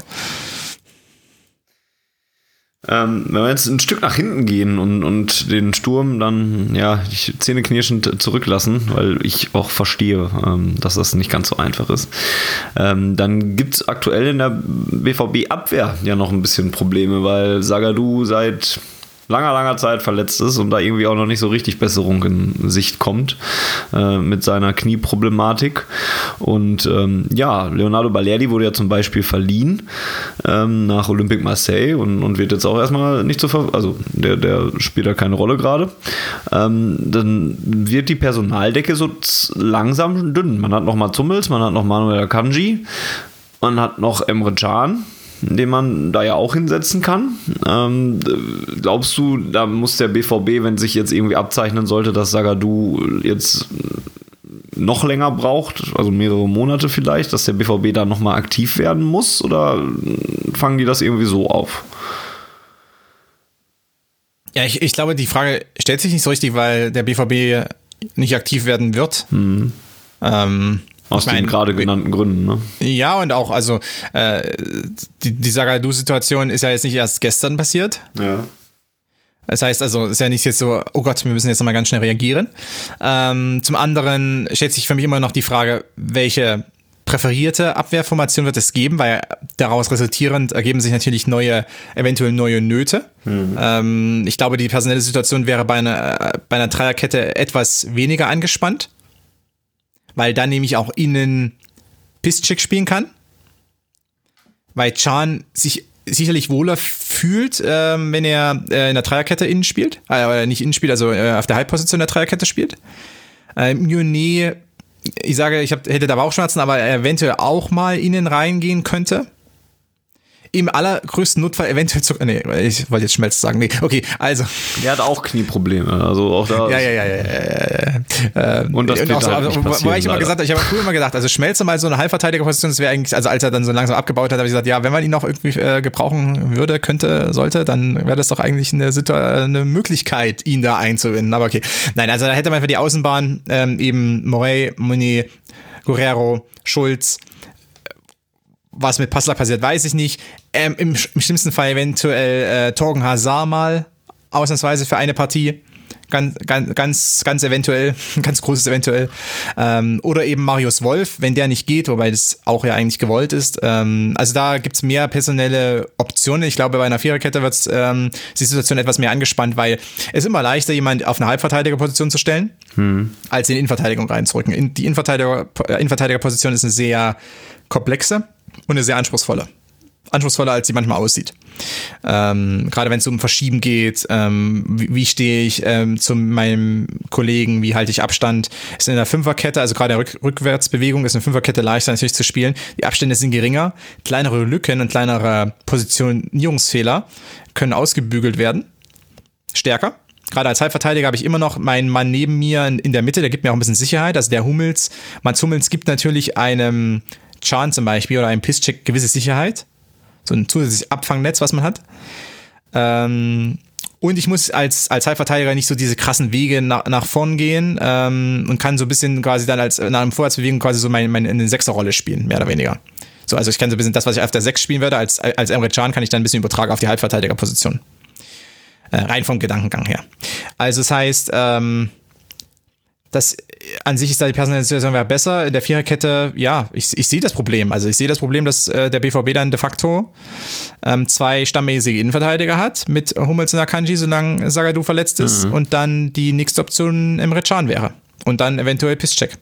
Also das ist nicht äh, großartig und ähm, normalerweise müsste man auch da natürlich hinterfragen, wenn der BVB wirklich mit der Viererkette plant und schon länger geplant hat, äh, warum man sich dann dafür entschieden hat, ähm, Balerdi im Sommer wegzuschicken. Ja.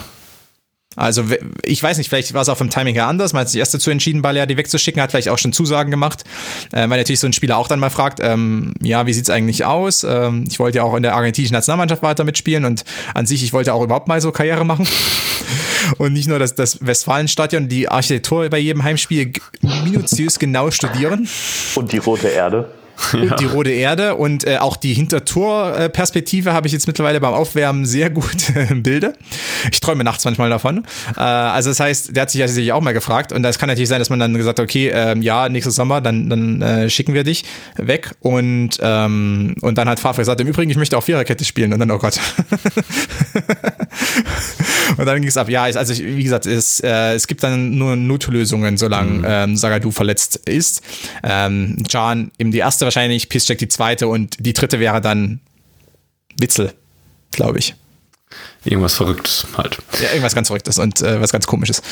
Wenn du dich jetzt in die Rolle von Lucien Favre mal hineinversetzt, ähm, beziehungsweise einfach in die Rolle des Trainers von Borussia Dortmund, der jetzt diesen Kader aktuell zur Verfügung hat, was würdest du denn machen? Wie würdest du denn deine Mannschaft aufstellen? Also sag ruhig mal deine erste Elf, dein, dein, dein Spielsystem, was du wählen würdest und dann, wie du es verteilen würdest, so bestmöglich. Vorausgesetzt auch, nimm auch ruhig die Verletzten mit. Hast also die freie Auswahl des Kaders gerade.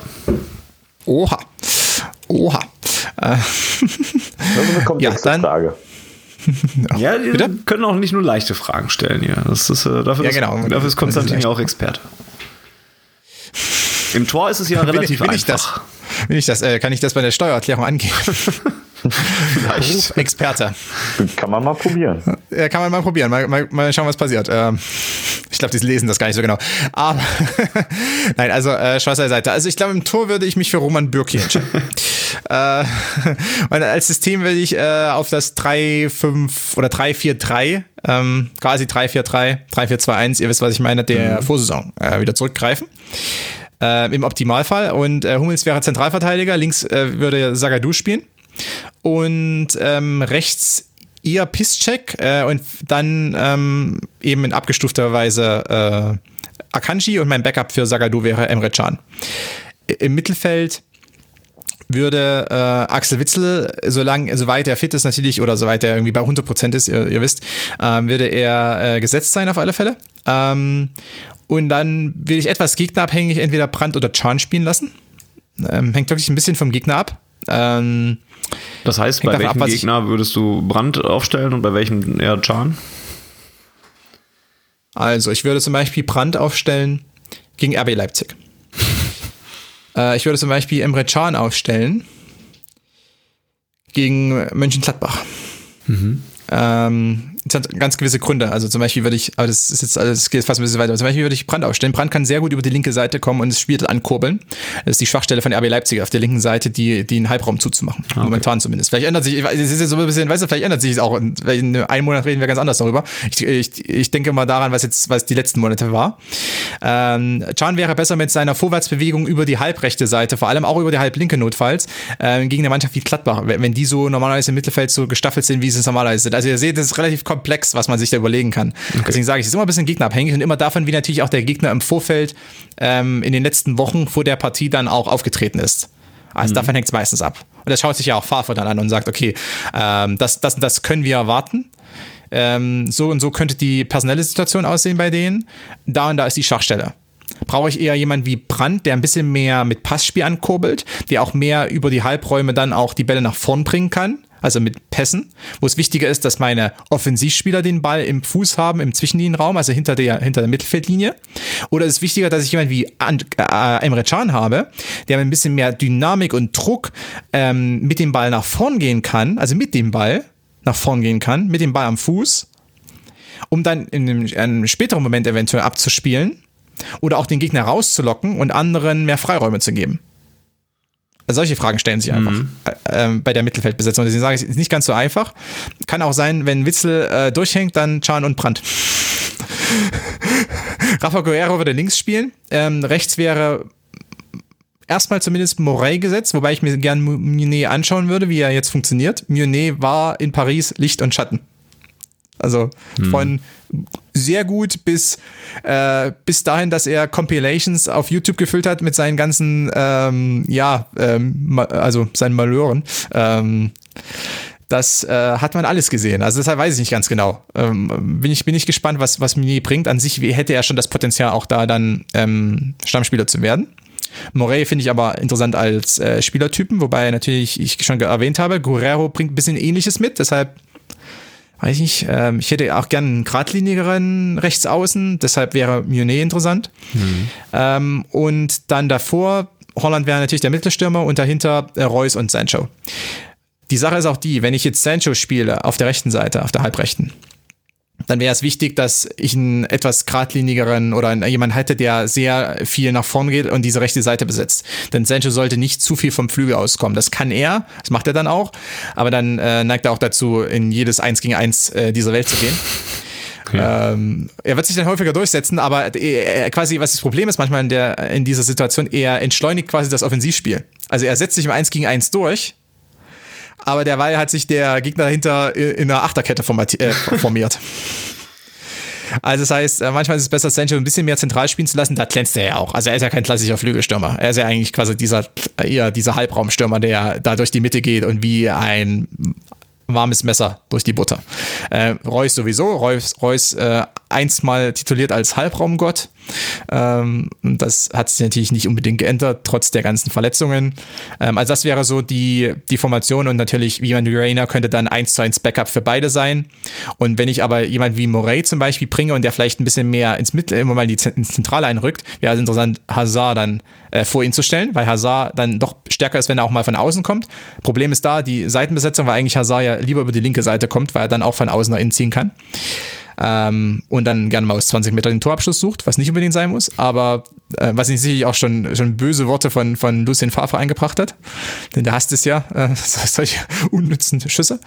Ähm, aber an sich wäre das so die, die erste Elf ähm, und dann, ja, wie gesagt, es sind so ein paar auch ein paar Sternchen dabei, weil eben gerade wie jemand wie Bellingham, ähm, der natürlich das Potenzial dann auch äh, äh, nach und nach reinzurutschen. Ähm, aber es wäre jetzt aus meiner Sicht zum Saisonstart einfach anmaßend zu sagen, ja, übrigens Bellingham jetzt spielt und Julian Brandt spielt nicht oder sowas. Also das, das kann man einfach nicht bringen jetzt äh, für die bestmögliche ähm, Aufstellung. Aber es wäre nicht die erste Saison, ähm, in dem wir auch gesehen haben, dass sich dann ähm, während dieser Spielzeit oder während der Spielzeit einiges entwickelt und man dann nach einem halben Jahr sagt, im Übrigen, und ich kann mich da erinnern an die an zum Beispiel Dembele's erste Saison und auch an, an Sanchos Saison damals, dann, als er seinen Durchbruch hatte, äh, nach einiger Zeit hat man gesagt, übrigens, der Sancho, der sollte eigentlich häufiger am Stamm, äh, Stammspieler sein. Oder sollte eigentlich Stammspieler sein. Also weil er einfach so stark war.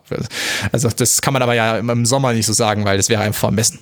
Wäre wär auch noch eine ganz gute Bank, die man dann hätte mit so Leuten wie Delaney, äh, Reina, René ja. und, und Hazard und sowas alles. Äh, kann man dann ganz gut was nachlegen, wenn man dann mal äh, irgendwie noch Offensivpower braucht.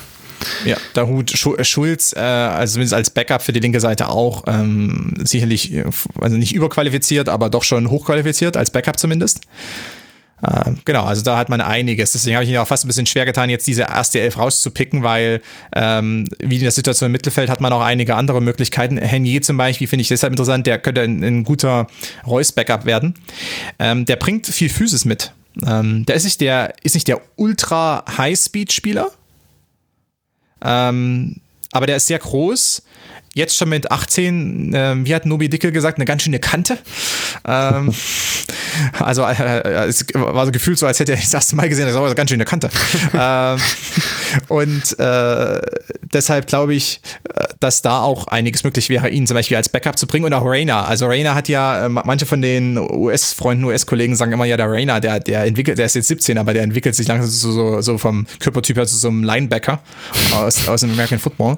Ähm, also auch interessant natürlich, wenn der noch äh, so den einen oder anderen körperlichen Sprung macht, weil ähm, dann stellt sich vielleicht diese Frage mit dem Mittelstürmer gar nicht mehr, weil man dann so, solche ähm, Zitat nur dicke Kanten äh, hinter Haaland hat, ähm, dass da genug Physis schon im Spiel ist. Und das Interessante bei Reina und René ist ja, die können sie ja noch mit dem Fuß. Ist ja.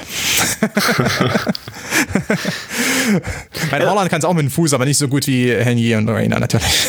Das klingt doch schon wieder ein bisschen positiver. Das ist, so, ist doch schon, äh, dann, dann, kriegt man doch schon fast wieder so ein bisschen sowas wie Vorfreude, auch wenn du schon gesagt hast, dass die Bayern eh wieder Meister werden und äh, vorweg marschieren.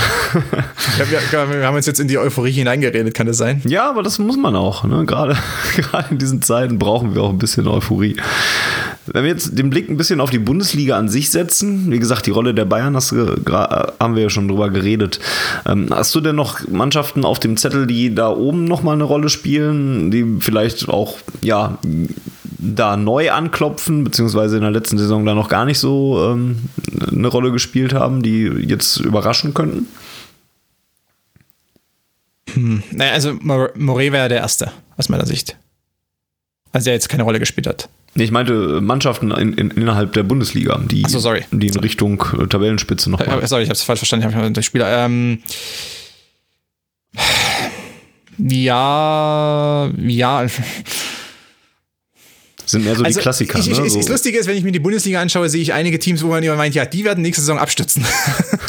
ähm, jetzt hätte ich, vor, wenn du mich vor ein paar Wochen gefragt hättest, hätte ich gesagt, Hertha BSC auf alle Fälle, weil ich erwartet habe, dass die sich äh, eindeutig verstärken werden. Haben sie aber nicht gemacht, äh, weil die auch, die, die fahren so ein bisschen die, die Taktik wie manche andere Vereine, die warten jetzt bis auf den letzten Drücker, um noch die eine oder andere Verpflichtung zu tätigen. Ähm, weil ich meine, die letzte Saison war jetzt nicht so stark, also die würden ja auch nach oben kommen quasi. Aber ansonsten, ähm, nee, also ich, ich glaube, wie was wir sehen werden in der Saison, ähm, ist, dass die Top also wir haben Bayern Dortmund und wir hoffen, dass Dortmund sich äh, also bessere Leistungen vielleicht zeigt als jetzt in mancher Testpartie. Wir gehen davon aus, dass sie es zeigen. Wir gehen davon aus, dass der Kader greift. Wir gehen davon aus, dass die Mannschaft die Qualität hat, um zumindest Zweiter zu sein. Dahinter haben wir Minimum zwei Teams in, mit Leipzig und Leverkusen, die herbe Verluste zu verkraften haben. Ich glaube, Leipzig hat die schon besser kompensiert insgesamt als Leverkusen. Hm. Dahinter haben wir einige Teams, die aus meiner Sicht äh, grundsätzlich instabil sind, also Hoffenheim, Wolfsburg. Das heißt, ähm, bei denen weiß man grundsätzlich nicht, ähm, ob die wirklich äh, so weiß nicht, ob, ob die die Leistung wieder abrufen können oder ob die vielleicht ins Mittelfeld reinrutschen komplett oder sowas. Ähm, deswegen habe ich eben gedacht, okay, Hertha war Zehnter in der letzten Saison, hatte auch noch schlechtere Phasen. Die können eigentlich nach oben rutschen. Jetzt weiß ich nicht, was die bis zum Ende der Transferperiode machen. Der Kader ist an sich nicht schlecht. Duda kam zurück. Äh, Krujic ist gegangen. Also, mal, mal sehen, mal sehen. Toussaint ist gekommen. Also, äh, ich bin mal gespannt. Ähm, ich bin gespannt. Äh, Labadia ist ja eigentlich jemand, der ähm, dafür gemacht wäre, die Mannschaft zumindest zum Platz 6 zu führen. Das ist ja quasi das Labadia-Memo. Ähm, eine Mannschaft, auf die ich jetzt, wenn wir vielleicht nochmal ganz weiter runterschauen, auf die ich äh, ein Auge werfen würde, als jetzt Bundesliga-Fan oder sowas und sagen würde, mal schauen, was die in der nächsten Saison fabrizieren werden, ist äh, Stuttgart. Hm. Äh, interessante, interessante Mannschaft. Äh, natürlich ist nicht dafür gemacht, jetzt äh, irgendwie Top 5 zu sein oder sowas. Ja, müssen wir, also außer es passiert was ganz, was ganz Verrücktes. Aber in, an sich eine gute Mannschaft. Ähm, die haben noch äh, Waldemar Anton dazu geholt. Äh, Kempf ist ein guter Verteidiger, den kennt man ja schon in der Bundesliga. Also das heißt, äh, hinten drin finde ich ihn nicht schlecht. Pascal Stenzel, also wenn man sich als BVB-Fan dafür interessiert, mhm. hat man vielleicht auch so ein bisschen so dieses äh, Lokalkolorit, wenn man es so nennen möchte. Ähm, was noch eine Rolle spielt, eventuell äh, Gonzales ist noch da. Also wenn der gehalten wird, äh, hätten sie natürlich einen sehr starken ähm, auch Stürmer oder auch Flügelstürmer, je nachdem, ähm, je nach System. Also das heißt, insgesamt da ähm, Erik Tommy, Bidavi, wenn der fit ist, was ja fast nie der Fall ist, aber wenn. Äh, und Mangala, auch wieder ein bisschen BVB, äh, vielleicht ein bisschen mhm. BVB-Kolorit, leicht ist zumindest bei Mangala. Ja, ähm, also das heißt, das ist eine Mannschaft, die würde mich interessieren und da würde ich sagen, ja, die hätten das Potenzial für mehr zu sorgen als nur eine Saison im Abstiegskampf. Und tatsächlich ja jetzt auch Gonzalo Castro als Kapitän, ne? Ja, wo, ja, Genau, ich weiß nicht, wie. Wie, ich bin, ja, ich bin gespannt. Ja. Ich bin gespannt. Nein, ich bin gespannt. Wenn du jetzt über BVB Connection sprichst, äh, sprichst natürlich. Ich bin gespannt, wie viel äh, Castro am Ende spielen wird. Ich weiß es noch nicht. Also ich lass mich überraschen dabei. Ähm, kann sein, dass er, dass er vielleicht mehr Verantwortung übernimmt, ähm, dass man ihn vielleicht oder dass ähm, Matarazzo ihn vielleicht eventuell mehr einsetzt als Routinier in der Bundesliga. Aus meiner Sicht natürlich im Mittelfeld. Er hat ja auch häufig als Linksverteidiger gespielt. Äh, weiß ich nicht, ob, ob er da, ob es da um die beste Besetzung wäre, ob man da lieber auf äh, Sosa setzt und natürlich bei einer Dreierkette, was ja auch äh, zum Einsatz kam, dass er dann, äh, dass dann gar nicht so Castro gefragt wäre unbedingt. Im Mittelfeld ist eindeutig, wie gesagt, Mangala, Endo, das sind eigentlich so die, das ist die Doppelsechs, die spielen sollte. aber ich denke, klar, es kann sich so eine Situation mit, mit Castro eventuell, eventuell auch nicht entwickeln, wie mit zum Beispiel Christian Gentner bei Union. Ähm, das heißt also einfach ein Routinier, der, der ein bisschen was mitbringt, wobei natürlich Union eine andere, einfach eine ganz andere Philosophie hat, auch was die Mannschaft und was die, die Spielweise betrifft. Ich hoffe mir von äh, vom VfB mehr, ähm, auch mehr Konstruktives nach vorn. Und äh, ich hoffe mir eigentlich quasi für eine Mannschaft, die jetzt erstmal von unten herauskommt, eher so ein bisschen was, so was fast Freiburgiges. Wobei Freiburg jetzt zuletzt auch eher sehr, sehr, sehr, äh, sehr so im ähm, tief, tiefstehenden 4-4-2 oder tiefstehenden 3-5-2 oder so gespielt hat, aber oder 3-4-3. Aber ich erhoffe mir einfach ein bisschen was Freiburgiges vom, vom VfB und nicht nur wegen der ähm, geografischen Nähe. Wobei wir jetzt gelernt haben, Fra äh, Stuttgart bis Basel-Freiburg, das, da muss man schon den Flieger nehmen. Gut, und wichtige Frage noch an dieser Stelle. Hat ein bisschen gedauert, um bei mir anzukommen. ähm, da kam ja auch noch so spontan, weil ich gerade so über Freiburg und Stuttgart geredet habe. Ähm, jetzt haben wir über Mannschaften, die überraschen, äh, gesprochen. Wohin stürzen denn die Blauen noch ab? Deswegen habe ich nicht, weil du, wo du vorhin die Frage gestellt hast, ähm, die habe ich erst falsch verstanden. Ähm, dann habe ich überlegt, äh, welche Mannschaften könnten überraschen, habe ich eigentlich nur so ein Negativbeispiel gedacht. äh, ich weiß nicht warum, ich bin eigentlich gar nicht so negativ eingestellt immer, aber ich äh, denke mal darüber nach, welche Mannschaft äh, schmiert diese Saison richtig ab. Und natürlich erster Kandidat darauf, äh, Schalke 04. Also, ja, es kann sehr gut sein, dass die äh, gegen den Abstieg spielen. Es kann sehr gut sein, dass die sich festkrallen im Mittelfeld, aber es würde mich nicht überraschen, wenn die gegen den Abstieg spielen. Ähm, ich habe erst gedacht, äh, vor dieser Vorbereitung auch, ja, warten wir mal ab, was der, der, die Schalker zeigen. Denn es gab ja auch Spielzeiten in den letzten zehn Jahren, wenn ihr euch erinnert, äh, in denen Schalke auch so einen äh, Trümmerhaufen-Kader hatte ja. und dann recht stark war auf Immer einmal. eigentlich, ja. Naja, nein. Aber jetzt mal, jetzt mal ganz objektiv betrachtet, ich weiß, es fällt schwer, aber ganz objektiv betrachtet gab es die eine oder andere Saison oder auch ähm, ja. die Maga-Zeiten zum Beispiel, als, äh, als man 35 Spieler hatte, aber 30 davon oder 20 davon waren jetzt nicht unbedingt bekannt in der Bundesliga. Und ähm, dann hat äh, Schalke aber geschafft, ganz gut mit dabei zu sein. Ja. Ähm, deswegen war ich mir nicht ganz so sicher. Ähm, natürlich ist immer so eigentlich vollkommener Blödsinn zu sagen, ja, weil das mal vor zehn Jahren bei Schalke war, äh, ist das ja, spielt das eine Rolle für Schalke. Ich meine, ähm, das ist eine ganz andere Mannschaft, andere Trainer etc. Aber trotzdem, deswegen bin ich immer bei sowas vorsichtig, ähm, einfach grundsätzlich immer eine Mannschaft direkt abzuschreiben.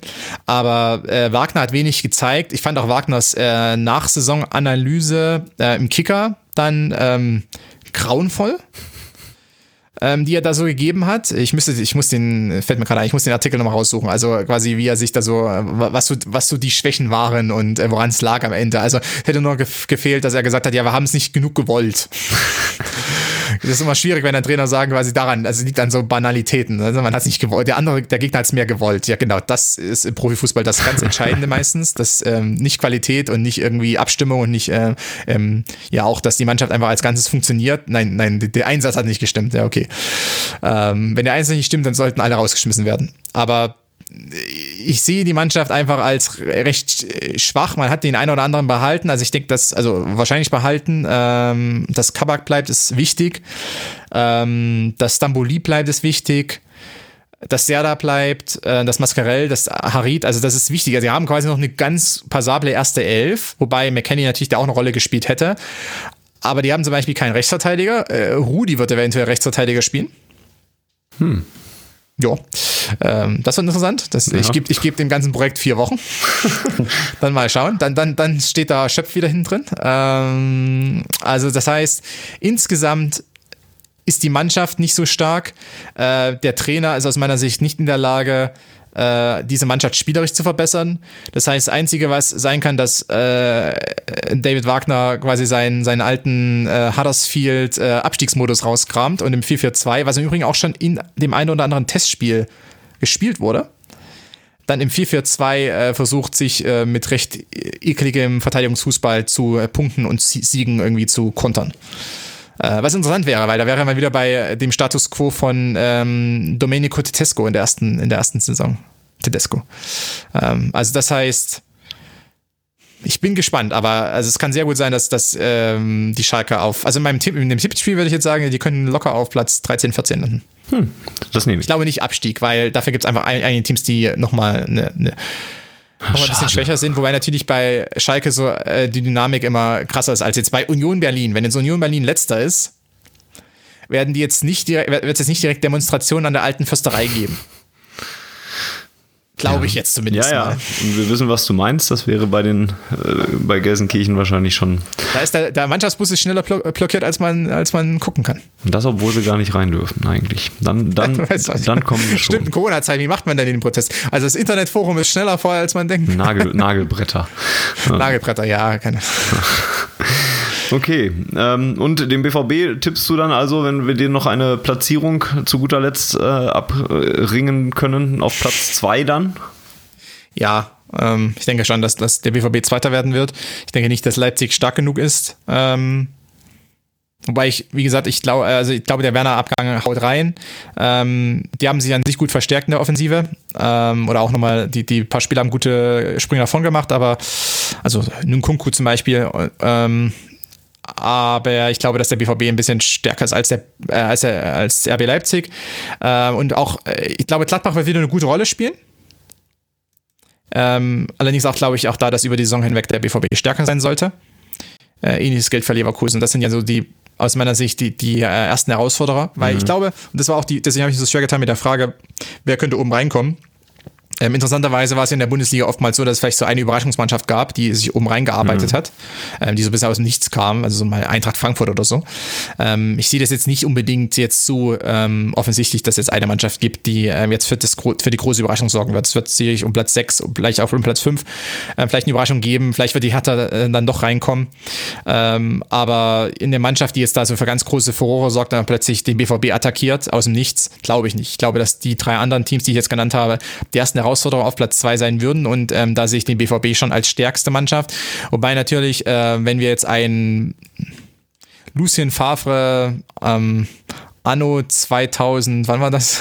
Bei Gladbach damals, Anno 2016. Uh. Äh, wenn wir natürlich so einen Start erleben, dann, dann kann sein, dass der BVB auch noch ein bisschen hinterherrchen muss. Aber ich hoffe einfach nicht, dass das passieren wird, weil ich glaube, die Mannschaft ist qualitativ zu stark dafür, für so einen Einbruch. Ähm, dann hoffen wir das auch einfach nicht. Ja, die Distanz zum Schalke wird in jedem Fall groß genug sein, selbst bei schwachen Saisonstart. Das ist schon mal hilfreich. Das ist schon mal ein Saisonziel, ein Saisonziel erreicht. Ja, wir nehmen ja auch kleine Dinge, die aufheitern. Genau.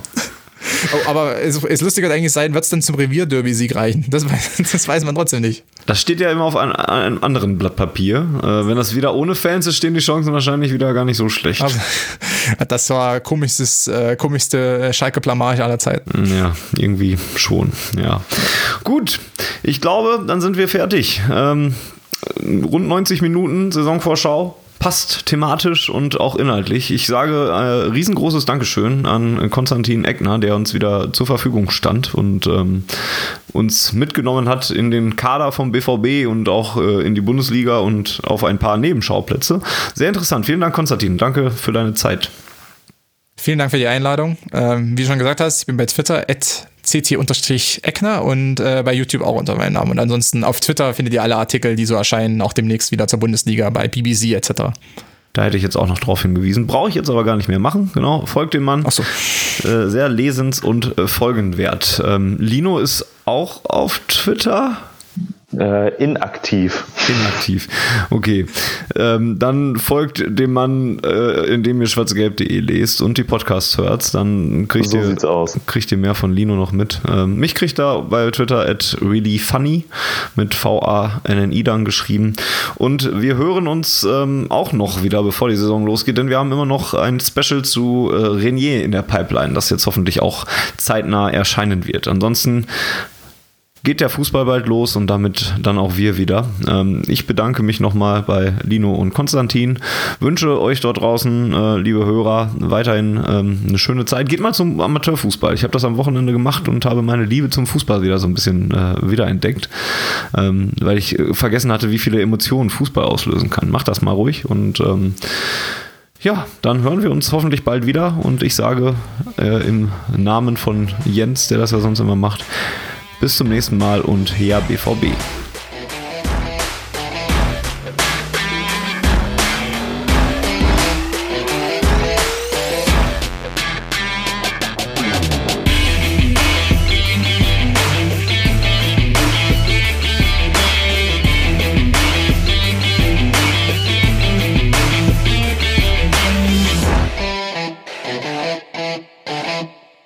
Die Zuhörerzahl, wie immer präsentiert von schwarzgelb.de, dem Fanzine über Borussia Dortmund. Auf Ohren bedankt sich bei 19.009 Zuhörern ausverkauft.